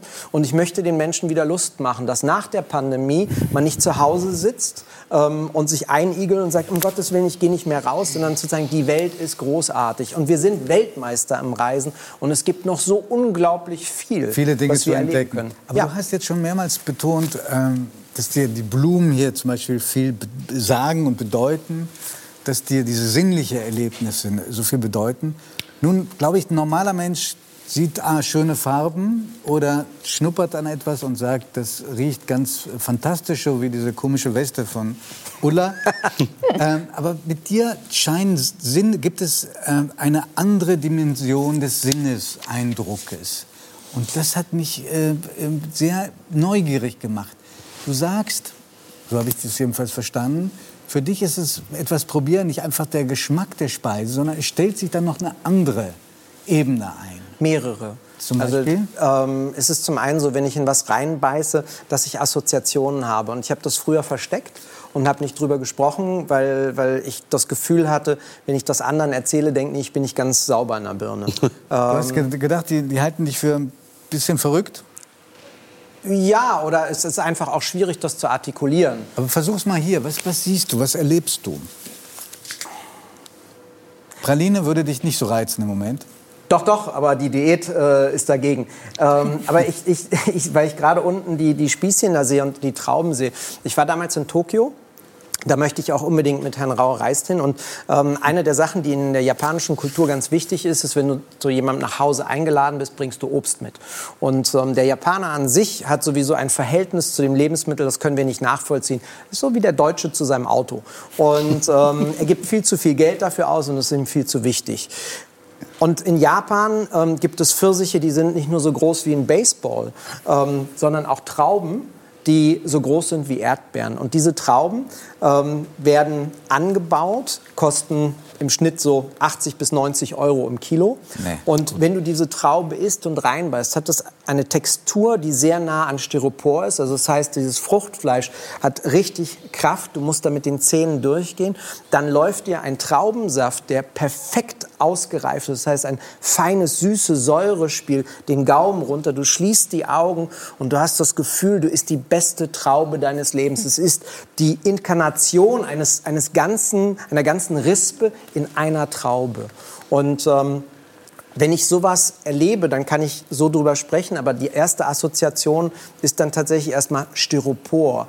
Dann kommt sofort, wo kommt diese Fruchtwelt her? Das hat was Florales, fast Parfumhaftes. Da waren Jasmintöne mit dabei, so ein bisschen Vervein. Aber siehst du das auch vor Augen? Ja. Ob ich die Augen auf habe oder zu habe, spielt keine Rolle, weißt du, sondern ich das schon mal da kommen Eindrücke. Hier in der Sendung von Ferdinand von Schirach der auch mit gewissen äh, Sinneseindrücken plötzlich, also man redet über irgendwas oder man, er hört was und dann sieht er Farben. Mhm. Ähm, also die ihn in eine ganz andere Welt entführen. Ich habe das, das, bei Wein. Das jetzt gerade. Ich ja. bin kein so großer Esser, aber wenn du das jetzt so beschreibst, das tut was mit mir. Dann, ich habe mir jetzt gerade vorgenommen, habe ich gesagt, nee, ich möchte jetzt einfach wieder bewusster essen. Weil ganz oft ist es ja so, man hat was total Gutes, einfach eine Tomate, eine frische, aber man schmeckt es nicht mehr, man macht es nicht mehr bewusst. Und wenn du das so beschreibst, das ist wirklich ähm, für mich jetzt tatsächlich. Also ich esse bewusst zum Beispiel zu viel, da kannst du mit, mitstinken. Aber es, das ist ja, jetzt Hubertus Heil gemeint. Ja, ja, ja, ja, ja, ja, er hat das schon gesehen. Wir, wir, aber, wir, haben beide vor, das zu reduzieren im Moment. Aber wir wünschen es uns, ja. aber, aber, die Gier ist ja auch was, was, was, äh, was gerade beim Essen ja. mich nicht stoppen lässt und ich habe kein Gefühl dafür. Beim Weintrinken ist es zum Beispiel so, dass meine Assoziationen oftmals eher Menschen sind. Das mhm. heißt, wenn ich, wenn ich einen großen roten Burgunder trinke, der eine gewisse Reife hat, dann denke ich immer an, an eine altehrwürdige Dame, die in England vom Kamin sitzt und, und so die Samtdecke drüber geschlagen hat, den Hausmantel zu hat. Dann hat das was hat das einfach was wunderschönes, erhabenes, zartes, eine Seidigkeit, die man natürlich auch spüren kann, nicht nur auf der Haut, sondern auch am Gaumen. Ist das was äh, man gemeinhin unter Hypersensibilität versteht, was du da aus, gerade ausdrückst? Das habe ich, das mhm. weiß ich und damit musste ich mich arrangieren, weil das, weil das halt bestimmt auch nicht nur angenehm ist, oder? Nein, also Lautstärke zum Beispiel ist was, was mich in, binnen einer Tausendstel Sekunde hochaggressiv macht. Ja. Wenn jemand in der Küche zwei Kellen fallen lässt oder so, dann drehe ich mich um. Ich sage heutzutage nichts Böses mehr, aber meine Frau sagt immer, dass mein Blick ähm, mehr sagt als, als und das. mehr schmerzt, als die Worte sagen können. Du hast aber das ist dann schon wirklich so, was, was machst du da? Wir sehen aber Sie gerade. Diese, diese Hypersensibilität, ah, ja. Dinge ganz ganz toll spüren zu können, so bewusst, ich sag mal, produktiv und positiv zu wenden. Also du kannst ja nicht nur geil kochen, sondern du kannst so darüber reden über, und über Bilder reden, die sich damit verbinden. Hast, hast du dir das irgendwie später erst erarbeitet oder ist das ich, erstmal muss ich es zulassen. Ja. Also der erste Schritt war es zuzulassen, der zweite war dann drüber zu reden und der dritte äh, damit Geld zu verdienen. Ähm, also sprich. Das ist doch sehr gut gelungen. Also nicht alle haben dieses Glück. Aber ja. wo ihr schon miteinander kommuniziert, äh, du und der Herr Heil, ähm, mich hat, äh, weil du gerade gesagt hast, du willst mit dieser Reihe auch den Leuten wieder Lust machen auf das Leben nach der Pandemie während der Pandemie, da hat ähm, Tim Raue den Kollegen vom Spiegel ein, ein bemerkenswertes Interview gegeben. Da hast du gesagt, eine deiner Grunderfahrungen, die dich auch sehr berührt, ist, der Staat hat sein Gewaltmonopol aufgegeben. Mhm. Magst du das im Angesicht von Herrn Heil einmal ausdrücken oder ja, erklären? Äh, wobei Herr Heil ja eher für, für die Arbeit und das Soziale zuständig ist. Aber ich bin in Kreuzberg damals mit viel Gewalt aufgewachsen. Auch der Gewalt, die ich vor allen Dingen als Täter dann äh, ausgeübt habe. Und ähm, ich finde das sehr, sehr bedrohlich, dass das heutzutage so ist, dass wir auf den Straßen junge Menschen haben, äh, die die Polizei nicht mehr respektieren. Mhm. Und ähm, die im Endeffekt Polizisten wegschubsen, bespucken, ähm, die, die sich darüber lustig machen, ähm, die auch vor Gericht zum Beispiel stehen, was man dann auf Spiegel TV sehen kann, und ähm, sich über die Mitarbeiter lustig machen, die dieses Gewaltmonopol einfach nicht mehr nicht mehr akzeptieren. Und das müssen wir ändern. Denn ähm, ich finde, dass eins ganz klar sein muss, wenn wir in Sicherheit leben wollen, ähm, dass der Staat derjenige ist, der das reguliert. Ja. Und es gibt Orte, wie zum Beispiel Singapur, die ich sehr schätze als Berliner. Ich bin sowieso so ein Inseltyp, aber ähm, wo so hart durchgegriffen ja, da wird. Da möchte ich allerdings auch nicht leben. Das mag ja sein, dass du da nicht leben mag, nee, möchtest. Singapur nicht. Ich, ich schon, weil ich dort ein Gefühl von Sicherheit habe. Mhm. Ähm, was klar ist, es ist nicht die Form der Demokratie, die wir Westeuropäer uns vorstellen. Aber wir müssen uns auch manchmal als Deutsche klar machen, dass wir nicht der ganzen Welt aufdoktrinieren können, wie wir kulturell gestrickt sind. Weißt du, ich komme gerade aus Abu Dhabi und da machen sich viele immer lustig und sagen, oh, da gibt es Steak mit Gold und Dubai auch. Ja, aber für die hat Gold einfach einen ganz anderen Stellenwert als für uns. Und wenn sie es auf ihrem Essen haben wollen, wer sind wir denn, dass wir ständig darüber richten und anderen erzählen, wie es geht? Ich spreche nicht über Menschenrechte im Allgemeinen und damit das, das Gleichberechtigung. Ein weite, weites Feld. Also wie ja. gesagt, also da sind wir unterschiedlicher Meinung. In Singapur und Abu Dhabi möchte ich nicht leben. Aber was ich interessant fand, war, dass du sagst, du hast die Grenzen äh, durch staatliche Gewalt sehr wohl kennengelernt als, ja. als junger Mann. In welcher Form? Das war auch gar nicht so schlecht. Ähm, die, äh, das kam dann irgendwann ein Trupp von der, von der bayerischen Polizei und die Jungs haben gar keine Schilde dabei gehabt, ähm, um am 1. Mai Steine als abzuwehren. Jung, als du jung warst? Ja, ja, als ich jung war. Ja, ja, später nicht mehr. Ich habe aufgehört, kriminell zu sein mit 17 glücklicherweise. Mhm. und die haben einfach Tonfass dabei gehabt. Also so ein, so ein, oh, das ist ein wunderbares Schlag, Schlagstockinstrument. Ähm, und dann haben die uns verfolgt und es waren fast zwei Kilometer, bis wir nicht mehr konnten und haben uns dann eine richtige Abreibung Abreibung verpasst. Und danach war auch uns klar, wer der Chef auf der Straße ist. Und das bedeutete... Was hattet ihr denn gemacht? Wart ihr unschuldig oder hattet ihr was gemacht? Also ich war alles aber nie unschuldig in meinem Leben. Sondern? Äh, wir haben die vorher mit Steinen beworfen und haben uns mit denen geprügelt. Und das stand uns einfach auch nicht zu. Und es musste erst jemand kommen, der uns zeigt, wo die Grenzen sind. Mhm. Und im Moment finde ich, dass, dass wir da sehr, sehr lasch mit umgehen und ähm, dass wir dort Menschen eine Möglichkeit geben, weit über die Grenze hinauszugehen. Und ich fühle mich zum Beispiel mhm. auch in Deutschland weniger sicher als an vielen Orten ähm, auf der ganzen Welt. Mhm. Also unabhängig davon, dass ich eines teile, eine Gesellschaft funktioniert nur mit Regeln. Ja. Und das Gewaltmonopol liegt aus guten Gründen beim Staat, damit wir eben friedlich miteinander umgehen. Ich glaube trotzdem, erstens, bei allen Problemen und Rissen, die wir haben im internationalen Vergleich, sind wir schon noch eines der sichersten Länder der Erde. Und das ohne Arroganz. Die Frage ist, wie man sozusagen Freiheit und auch friedliche Konfliktlösung hinbekommt und gleichzeitig dafür sorgt, dass staatliche Autorität nicht vor die Hunde geht, weil diejenigen, wie sie oder wie du richtig beschrieben hast, die ganz vorne sind, beleidigt gespuckt oder betreten. Ich glaube, das ich habe das mit wir Feuerwehrleuten erlebt und mhm. anderen mit Polizisten im Vollzug. Das darf nicht sein. Das darf nicht sein.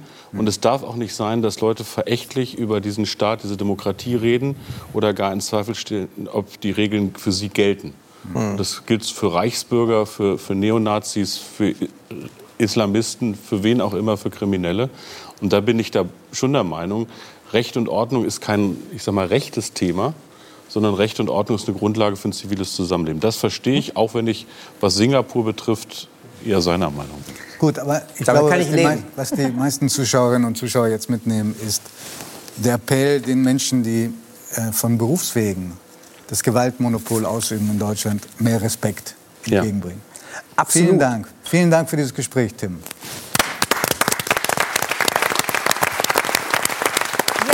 Drei nach neun durften wir schon über viele seiner Bestseller sprechen, äh, über die Ostfriesen-Krimis, in denen er immer echte Begegnungen aus Norddeutschland einfließen lässt und auch Bräuche und Sitten. Auch ich darf neuerdings mitspielen. Darüber reden wir jetzt nicht, weil die autobiografischen Geschichten in dem neuen Ostfriesen-Krimi, die sind viel interessanter. Es ist dein persönlichstes Buch und du sprichst mit uns darüber. Wir freuen uns sehr, Klaus-Peter Wolf. Ja, gerade so viel äh, über ähm, ja, Essen, Trinken und äh, auch alkoholische Getränke gesprochen haben. Oh, du hast uns ein Gastgeschenk mitgebracht, okay. genau. Aha. Auch weil Tim Raue da ist. Was ist das? Wollen wir, wollen wir nicht erst mal Tim fragen, fragen, was das ist? Tim, einmal schnuppern. Ja, man sieht sofort, das sind Rosinen, also getrocknete Trauben, die wieder rehydriert sind. Ist mit oder ohne Alkohol? Mit. Das ist mit. Macht man dann nicht vorher Prost? Auf eine ganz tolle okay. Sendung und schön, dass man sich trifft. Vielen herzlichen Dank. Oh, Trinken und Essen? Prost, ja. sehr guter Vorschlag. Ja. Also Prost. Ich Tim, was sagst du, was ist drin? Giovanni wollte gerne ein bisschen was über die Zutaten Also ich finde, dass wir sind sehr schnell wieder äh, auch bei Sizilien Masala der Süßwein aus getrockneten Trauben, die in der Sonne getrocknet und dann gepresst werden. Viele oxidative Noten, braun. Das ist eher wie so ein, wie so ein Kaschmirpulli der eher von der Farbe her so karamellfarben ist.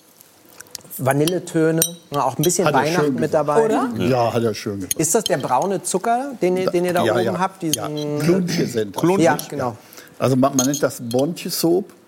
Und ähm, das war, als wir, als meine Frau Bettina Göschel und ich nach Ostfriesland gezogen waren, wurden wir dann aus dem äh, aus Gelsenkirchen, aus, also aus dem Ruhrgebiet. Ich und sie aus Bamberg. Da sind wir da hingezogen und wurden eingeladen zu einer Pup-Visit. Ne? Ja, genau. Da denkt man, okay. klasse, komme ich. Also von unseren Nachbarn, also sie wohnen drei Häuser weiter. Und ich habe mich sehr darauf gefreut, dass wir so eingeführt werden in die ostfriesische Gesellschaft. Und bei der Pup-Visit, das, das macht man, wenn ein Kind geboren wurde. Dann gibt es Bonchesop. Und zwar ist das so, wenn man weiß, dass die Frau schwanger ist, setzt man das auf. Oh, und man nimmt Brandwein auf jeden Fall. Also bei Cognac bist du draußen. Das muss richtig Brandwein sein. Mhm. Also neun Monate so. Und dann, ja, oder wann, ab wann man es weiß nicht. Mhm. Und dann Rosinen äh, kommen natürlich rein.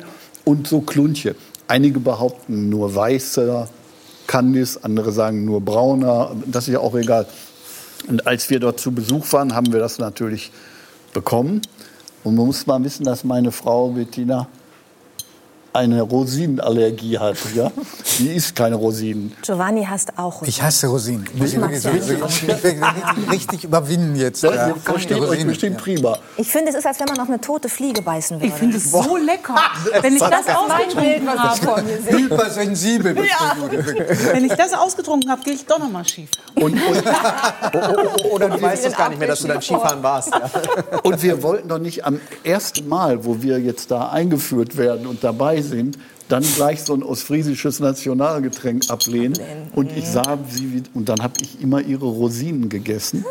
Und dann, wenn die Ostfriesen sehen, dass das Glas leer ist, dann, dann, machen, die dann machen die das wieder voll. Ja, ich war breit wie eine Axt an den Armen. Und, und das habe ich aber gar nicht gemerkt, sondern das, das fiel erst auf, als ich sagte, Bettina, ich kann nicht mehr fahren. Und dann mein Freund Peter Grendel, bei dem wir zu Besuch waren, sagte, ruf uns ein Taxi. Und ich wohnte ja zehn Meter zu Fuß. da haben alle gemerkt, jetzt hat er genug. Aber diese Kombination aus Schnaps und äh, Zucker, die ist ja mörderisch. Ja, geht ja. durch. Ja, das, das, das, ich bin sehr froh, dass Judith dieses Gespräch äh, mit Ihnen jetzt führt. ja, oh, ich bin das gewohnt. Wir versuchen weißt das du, so Reiter, die trinken öfter mal ein Schnäppchen. Ne? Prost, ne? Prost. Ich finde das ganz lecker. Ja, ja, das ist... Hast du die Rosine gegessen? Mhm. Nüchtern betrachtet. Ich finde, dass diese hier gar nicht so nach toter Fliege schmeckt, wenn okay. sie eingelegt ist. Also gefällt sie mir deutlich Die besser. Die Rehabilitierung der Rosine. Sagst du. Ja. Klaus-Peter Wolf, dieses, äh, ja, dieses Ostfriese, dieses, dieses, mein Gott, ich kann schon nicht Geht schon los. Diese ostfriesische Sitte hast du in einer Kolumne verarbeitet. Ja. Ähm, in deinem neuen Ostfriesen-Krimi ist das Thema Alkohol gar nicht so nein, lustig, lustig und locker und leicht, wie wir es jetzt hier gerade begonnen haben. Du machst in diesem ähm, neuen Werk von dir letztlich auch ein bisschen deine Familiengeschichte öffentlich. Und zwar ähm, ja, die Problematik mit deinem alkoholkranken Vater. Warum hast du dich jetzt mit 68 Jahren dazu entschieden, darüber zu schreiben und dann ja auch darüber zu sprechen? Also ich habe, glaube ich, versucht, diese, diese Hölle, in der ich da gelebt habe, in Form einer literarischen Figur zu verarbeiten. Das ist ja das Glück, was Romanschriftsteller haben. Ja? Ich kann eine Figur schaffen und der solche Erfahrungen geben. Und dann kann ich aber die Situation anders gestalten. Ich kann das anders weitergehen lassen. Entschuldigung, mir kommen die Rosinen hoch. als es im Leben war. Ja. Und das habe ich natürlich versucht. Und jetzt bin ich nicht der junge Mann aus dem Buch, so nicht. Aber ohne meine Erfahrungen hätte ich das nicht schreiben können. Mhm. Der junge das, Mann im Buch heißt Niklas Wewes, ja. ist 17 Jahre alt. Du warst deutlich jünger, als das losging mit deinem Vater. Als ja? das begann, äh, das war um die Einschulung herum bei mir. Ich war so zwischen sechs und sieben. Ähm, und es war so, dass es zu Hause viel Stress gab, wenn der Vater getrunken hat. Nicht die ganze Woche, aber so am Wochenende, wenn er getrunken hatte. Und meine Mutter hat in einem Friseurgeschäft gearbeitet. Und irgendwann hat ihr eine Kundin, die ähnliche Probleme hatte, gesagt, dass es eine Tablette gibt, eine geschmacksneutrale Tablette. Und die würde sie ihrem Mann geben und dann wird der friedlich. Und dann hat meine Mutter von der eine bekommen und die Tablette haben wir dann in eine Weinbrandbohne reingedrückt. Das, das schmeckst du dann nicht und, und das kracht sowieso so, wenn man die isst. Ja, aber wir stimmt ja gar nicht. Das Interessante ist ja, dass deine Mutter dich gebeten hat, ja. das zu tun. Ja, sie hat mich gebeten, das zu machen und ich habe das getan und zwar über viele Jahre. Mhm. Und auf der einen Seite habe ich mich als Held gefühlt, der die Mutter rettet, der uns rettet. Und auf der anderen Seite habe ich natürlich auch Angst gehabt, mein Vater stirbt und was, was wird dann, wenn der sich daran zu Tode vergiftet? Und kommt meine Mutter ins Gefängnis, ich ins, Erziehungsheim und was wird? Und das, es war ein um großes Geheimnis. Ich durfte nicht drüber sprechen. Ja. Das fällt mir selbst jetzt schwer, merke ich. Ja, um das zu verstehen, in was für einer inneren Not du warst und in ja. was für einer Not auch deine Mutter war, dass sie zu solchen Mitteln greift, muss man vielleicht noch mal einen Schritt zurückgehen. Ja. Wie hat dein Vater sich verändert, wenn er getrunken hat? Er war ja eigentlich ein Mann, ähm, der ähm, ja, durchaus beliebt war, ne? ja. der lustig war, ja. der Menschen um sich sammeln konnte. Oh, ja. Und dann hat er getrunken und was passierte dann? Oh ja, ich glaube, das Ich ist auch für viele Menschen alkohollöslich irgendwie. Dann, dann veränderte sich das. Und nach einer Weile des Trinkens konnte ich dann am Gesicht absehen, jetzt kippt das um. Und das war vielleicht auch so eine frühe Phase schon, wo der Schriftsteller in mir geschult wurde auf Menschen zu achten, sehr genau zu merken, das sagen die jetzt, gerade ist es noch witzig, gleich kann es ganz, ganz schlimm werden, so in die Abgründe der menschlichen Seele zu schauen. Und das, das mache ich in, in meinen Romanen, ja. Was hat dein Vater getan, wenn er getrunken hat? Du sagst, ja, es gab dann Gewalt. Ja, dann gab es auf der einen Seite Gewalt und auch natürlich Schreierei. Man konnte nichts mehr richtig machen, natürlich. Und auch wenn wir in Vorausschauen so versucht haben, alles so zu machen, dass es keinen Ärger geben kann, das passiert dann trotzdem. Das war auch eine Erfahrung, dass es keine Rolle spielt, was ich tue. Ich kann nicht ein braver Junge sein und dann passiert nichts, sondern es ist unabhängig von dem, was ich mache. Irgendwann explodiert das und das hat nur was mit Alkohol zu tun. Mhm. Und mit diesen Tabletten konnten wir das in den Griff kriegen. Also bei den Tabletten handelte es sich um das Medikament Antabus, ja. ein Alkoholentwöhnungsmittel, wurde ja. damals zur Therapie eingesetzt. Ja. Und eigentlich war es so, wenn man es nochmal recherchiert, wenn jemand loskommen wollte vom Alkohol, dann durfte er halt nichts trinken. Ja. Dann hat er dieses Medikament bekommen und das hat dann dazu geführt, genau. dass er, wenn er dann etwas getrunken hat, dass ihm dann übel wurde, genau. so dass er irgendwann die Übelkeit mit dem Alkohol verbindet und es ihm dann leichter fällt, eben nicht zu trinken. Ist genau wie du sagst und das hilft natürlich in der Therapie, wenn jemand noch unter schwerem Suchtdruck steht, hilft dem das überhaupt therapiefähig zu werden und nicht zu trinken, ne? das erste Glas stehen zu lassen. Wenn du das aber jemandem ohne ärztliche Aufsicht und dann heimlich gibst, der bereits getrunken hat, dann rebelliert natürlich der Körper und äh, der, der, ist dann auf allen Vieren durch die Wohnung gerobbt, äh, hat Angst gehabt, dass er stirbt. ist natürlich alles voll gebrochen und übergeben. Und dann kamen aber friedliche Tage. Ja, ist ja klar. Und das heißt, er hat nicht mehr geschlagen, er hat nicht mehr geschrien, es Nö. war Ruhe. Ja, ich hatte im Grunde einen netten Papa. Hat er nie Verdacht geschöpft? Wahnsinn. Ich glaube, also einmal flog man Essen an die Wand, weil er dachte, das käme davon. Aber wenn man so viel trinkt, ne, wenn wir jetzt alle hier von fünf Gläser trinken und, und dann ist einem von uns schlecht, wird keiner sagen, hast du mich vergiftet. das, das beziehen wir auf das. Ne, und über welchen Zeitraum ging das denn? Also wie lange hast du ihm dieses Medikament gegeben? Man muss an dieser Stelle auch noch mal sagen, dass das natürlich eine Straftat ist, ja, ne? wenn man ja. jemandem ohne sein Wissen ja. ein Medikament gibt. Ja, natürlich, das ist sicherlich eine Straftat. Wobei, als ich so klein war, wusste ich das natürlich, natürlich. noch gar nicht. Das, äh, ich war ja so, als ich die Schultüte bekam, um die Zeit begann das. Äh, und das, ich habe kurz vor meinem Abitur zum letzten Mal das Medikament für meine Mutter besorgt. Zehn Jahre lang ungefähr. Ja, zehn Jahre, sogar ein bisschen länger, ja. Mhm. Und den, den Jungen im Roman, den Niklas Wewes, lasse ich dann 17 sein, sodass man den schon nachdenken lassen kann. Der hat natürlich viele Züge von mir. Ich habe mich dann zurückgezogen in Bücher, in Literatur, in Kunst, versucht, in solche Welten zu fliehen. Es gab Situationen, da habe ich mich unter die Spüle versteckt, wo so ein krummes, so ein Abflussrohr mhm. ist. Und da drin war ich, da musst du ja irgendwas machen. Du kannst ja nicht einfach nur da sitzen Stunden. Dann habe ich da eine Taschenlampe reingeklemmt und habe dann da gelesen. Und natürlich irgendwelche Bücher, die gerade rumlagen, ne? Mhm. so die meine Mutter gelesen. Angelique habe ich gelesen. Ne? Da war ich ein ganz das war aber noch nichts für dich, glaube ich. Nicht ne? wirklich, aber Und, aber auch Dostoevsky. Also aber sehr, so, wow. Sehr, sehr, sehr arm. Also berührt mich sehr, was Sie gerade sagen. Was muss sich da für eine Traurigkeit auch aufgestaut haben? Ja, und auch und das Furchtbare auch, das nicht darüber reden dürfen und können. So das wie wurde, Hubertus Heil. Ja. Ne, das wurde mir eingeschärft, mhm. natürlich nicht darüber zu sprechen. Und auch die Angst, wenn das jemand erfährt, dann kann der uns erpressen. Mhm. Dann können die alles von uns verlangen. Und dann ein, zwei Mal war klar, dass Menschen das wissen, so der Apotheker, eine Kundin und so. Und dieses Ausgeliefertsein dann jemandem, wenn die das sagen, dann verändert sich dein Leben von einer Sekunde auf die nächste. Das ist natürlich für so ein Kind nur schwer zu verarbeiten. Nimmst du es deiner Mutter aus heutiger Sicht übel, dass sie das von dir verlangt hat? Also ich empfinde keine Wut auf sie oder so. Das wundert mich selber, aber es ist so. Aber ich sage natürlich, so dürfen Kinder nicht groß werden. Man darf das Kindern nicht antun.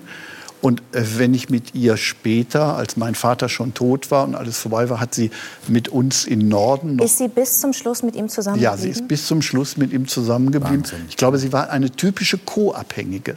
Deswegen mhm. ist sie mit ihm zusammengeblieben. Und dann hat sie gesagt, ja, das war ja Notwehr. Was hätten wir denn machen sollen? So, in der Welt damals, in der ich groß wurde, da gab es nicht Therapeuten und, und, mhm. und Therapie. Oder das, das spielte alles überhaupt nicht mit. Die Männer sind in die Kneipe gegangen und haben da, ja. da war die Wirtin, die das Therapeutin. War, das war die Therapie. Wenn, ja. wenn ja. überhaupt, ja. Und wenn ich mir jetzt, also auch wenn ich über meinen Vater nachdenke, mein Gott, der ist 1930 im Januar geboren, der war 15 als der, als der Krieg aus mhm. war. Der sollte noch mit so einer Panzerfaust unterm ja. Arm irgendwie die, die Wende herbeiführen. Wer weiß, was da aus mir geworden wäre. Und, und einen Teil des Lebens, die, die, mindestens die Hälfte, hat er in so einem HJ-Lager verbracht in, in Österreich, weil das Ruhrgebiet so bombardiert wurde, hat man die da hingebracht. Und ich glaube, diese Nachkriegsgeneration, zu der ich gehöre, die hat im Grunde diesen Nazi-Scheiß mit ausbaden müssen. Das, das sind ja Ergebnisse davon. Und da wurden ja Seelen zerstört die, oder wenn Sie nicht den, angegriffen. Den, den Weg rausgefunden hätten über die Bücher, ja. hätten Sie unter Umständen diese Schleife mit in die nächste Generation. Ja, ja, wahrscheinlich. Das muss man sich ja auch mal bewusst machen. Sie haben dann ja irgendwann diesen Weg rausgefunden. Und ist das nicht auch so dramatisch das ist? Also ich glaube, wir hängen gerade alle an Ihren Lippen. Aber unterm Strich zeigt es doch auch, guck mal, Kinder, hier sitzen alle mit ihrem Rucksack. Mhm. Keinen davon sehe ich. Ich kenne ihre Bücher, ich kannte sie als Schriftsteller von, von, aus der Presse, aber das vermutet man doch nicht. Man vermutet auch nicht so ein Schicksal äh, hinter ihnen oder was für Beweggründe. Und ist das nicht auch wahnsinnig inspirierend zu sehen? Ich sage es mal ganz salopp, Sie sind ja nicht unter der Brücke gelandet nach so einer Kindheit. Nee. Ja, klar. Die haben es wieder hinbekommen. Ja, sicher. Und, und für, für mich war aber klar, ich wollte Schriftsteller werden, das wusste ich, da war ich so ein kleiner Junge. Weil das, was ich dann unter der Spüle gelesen habe, ne, die, die mich entführen konnten in solche Welten, das waren die Helden meiner Kindheit. Mhm. Die, die haben mich doch befreit, die haben mich gerettet. So einer wollte ich auch gerne werden. Das heißt, das Schreiben war Therapie für dich? Ja, auch? garantiert, ja. ja. Und ich glaube, lange Zeit habe ich jedes Buch im Grunde für den Jungen unter der Spüle geschrieben, damit er wieder was Spannendes mhm. zu lesen hat, so, ohne das genau zu wissen. Ja. Mhm. Sie wollten was sagen, ne? ich muss zugeben, dass mich das wirklich tief berührt wegen unglaublicher Parallelen. Also mein Vater war auch Alkoholiker, da war auch Gewalt eher gegenüber meiner Mutter im Spiel. Die hatte die Kraft, sich dann zu trennen. Der ist dann auch weggegangen. Das Verrückte ist, das, was Sie schildern, ist ein Onkel von mir, ist als 16-Jähriger auch 45 noch in den letzten Kriegstagen. Also jede Familie ist geschüttelt und ich habe irgendwann das Gefühl gehabt, es gibt keine ganz normalen Familien. Irgendwas ist immer.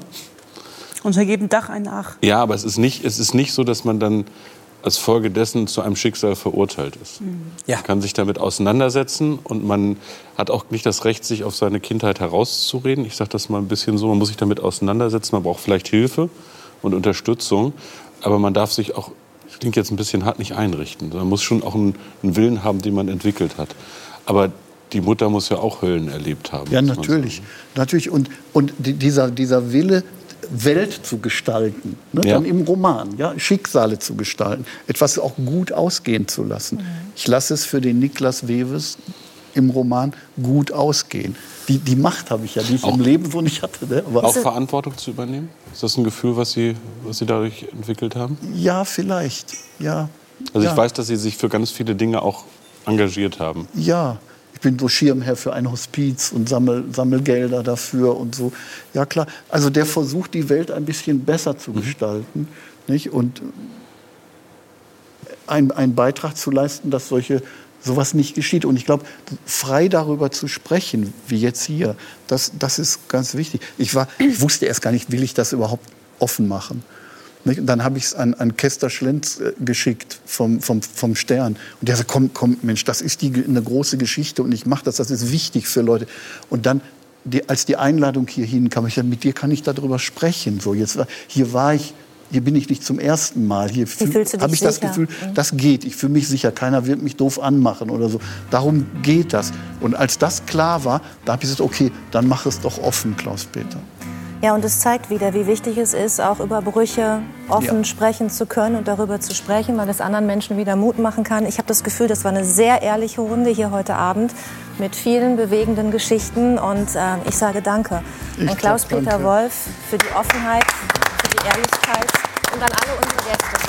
Ja, das ist äh, eine dieser Sendungen, wo ich sehr bedauere, dass wir nicht wie in alten Zeiten einfach endlos weitermachen können. es war schön mit Ihnen. Vielen, vielen Dank. Danke. Dankeschön. Danke. Hier folgt jetzt die Sendung Inas Nacht und wir sehen uns im März wieder. Es wäre schön, wenn Sie dann wieder einschalten würden. Bis dann. Danke fürs Zuschauen. Ciao, auf Wiedersehen. Tschüss.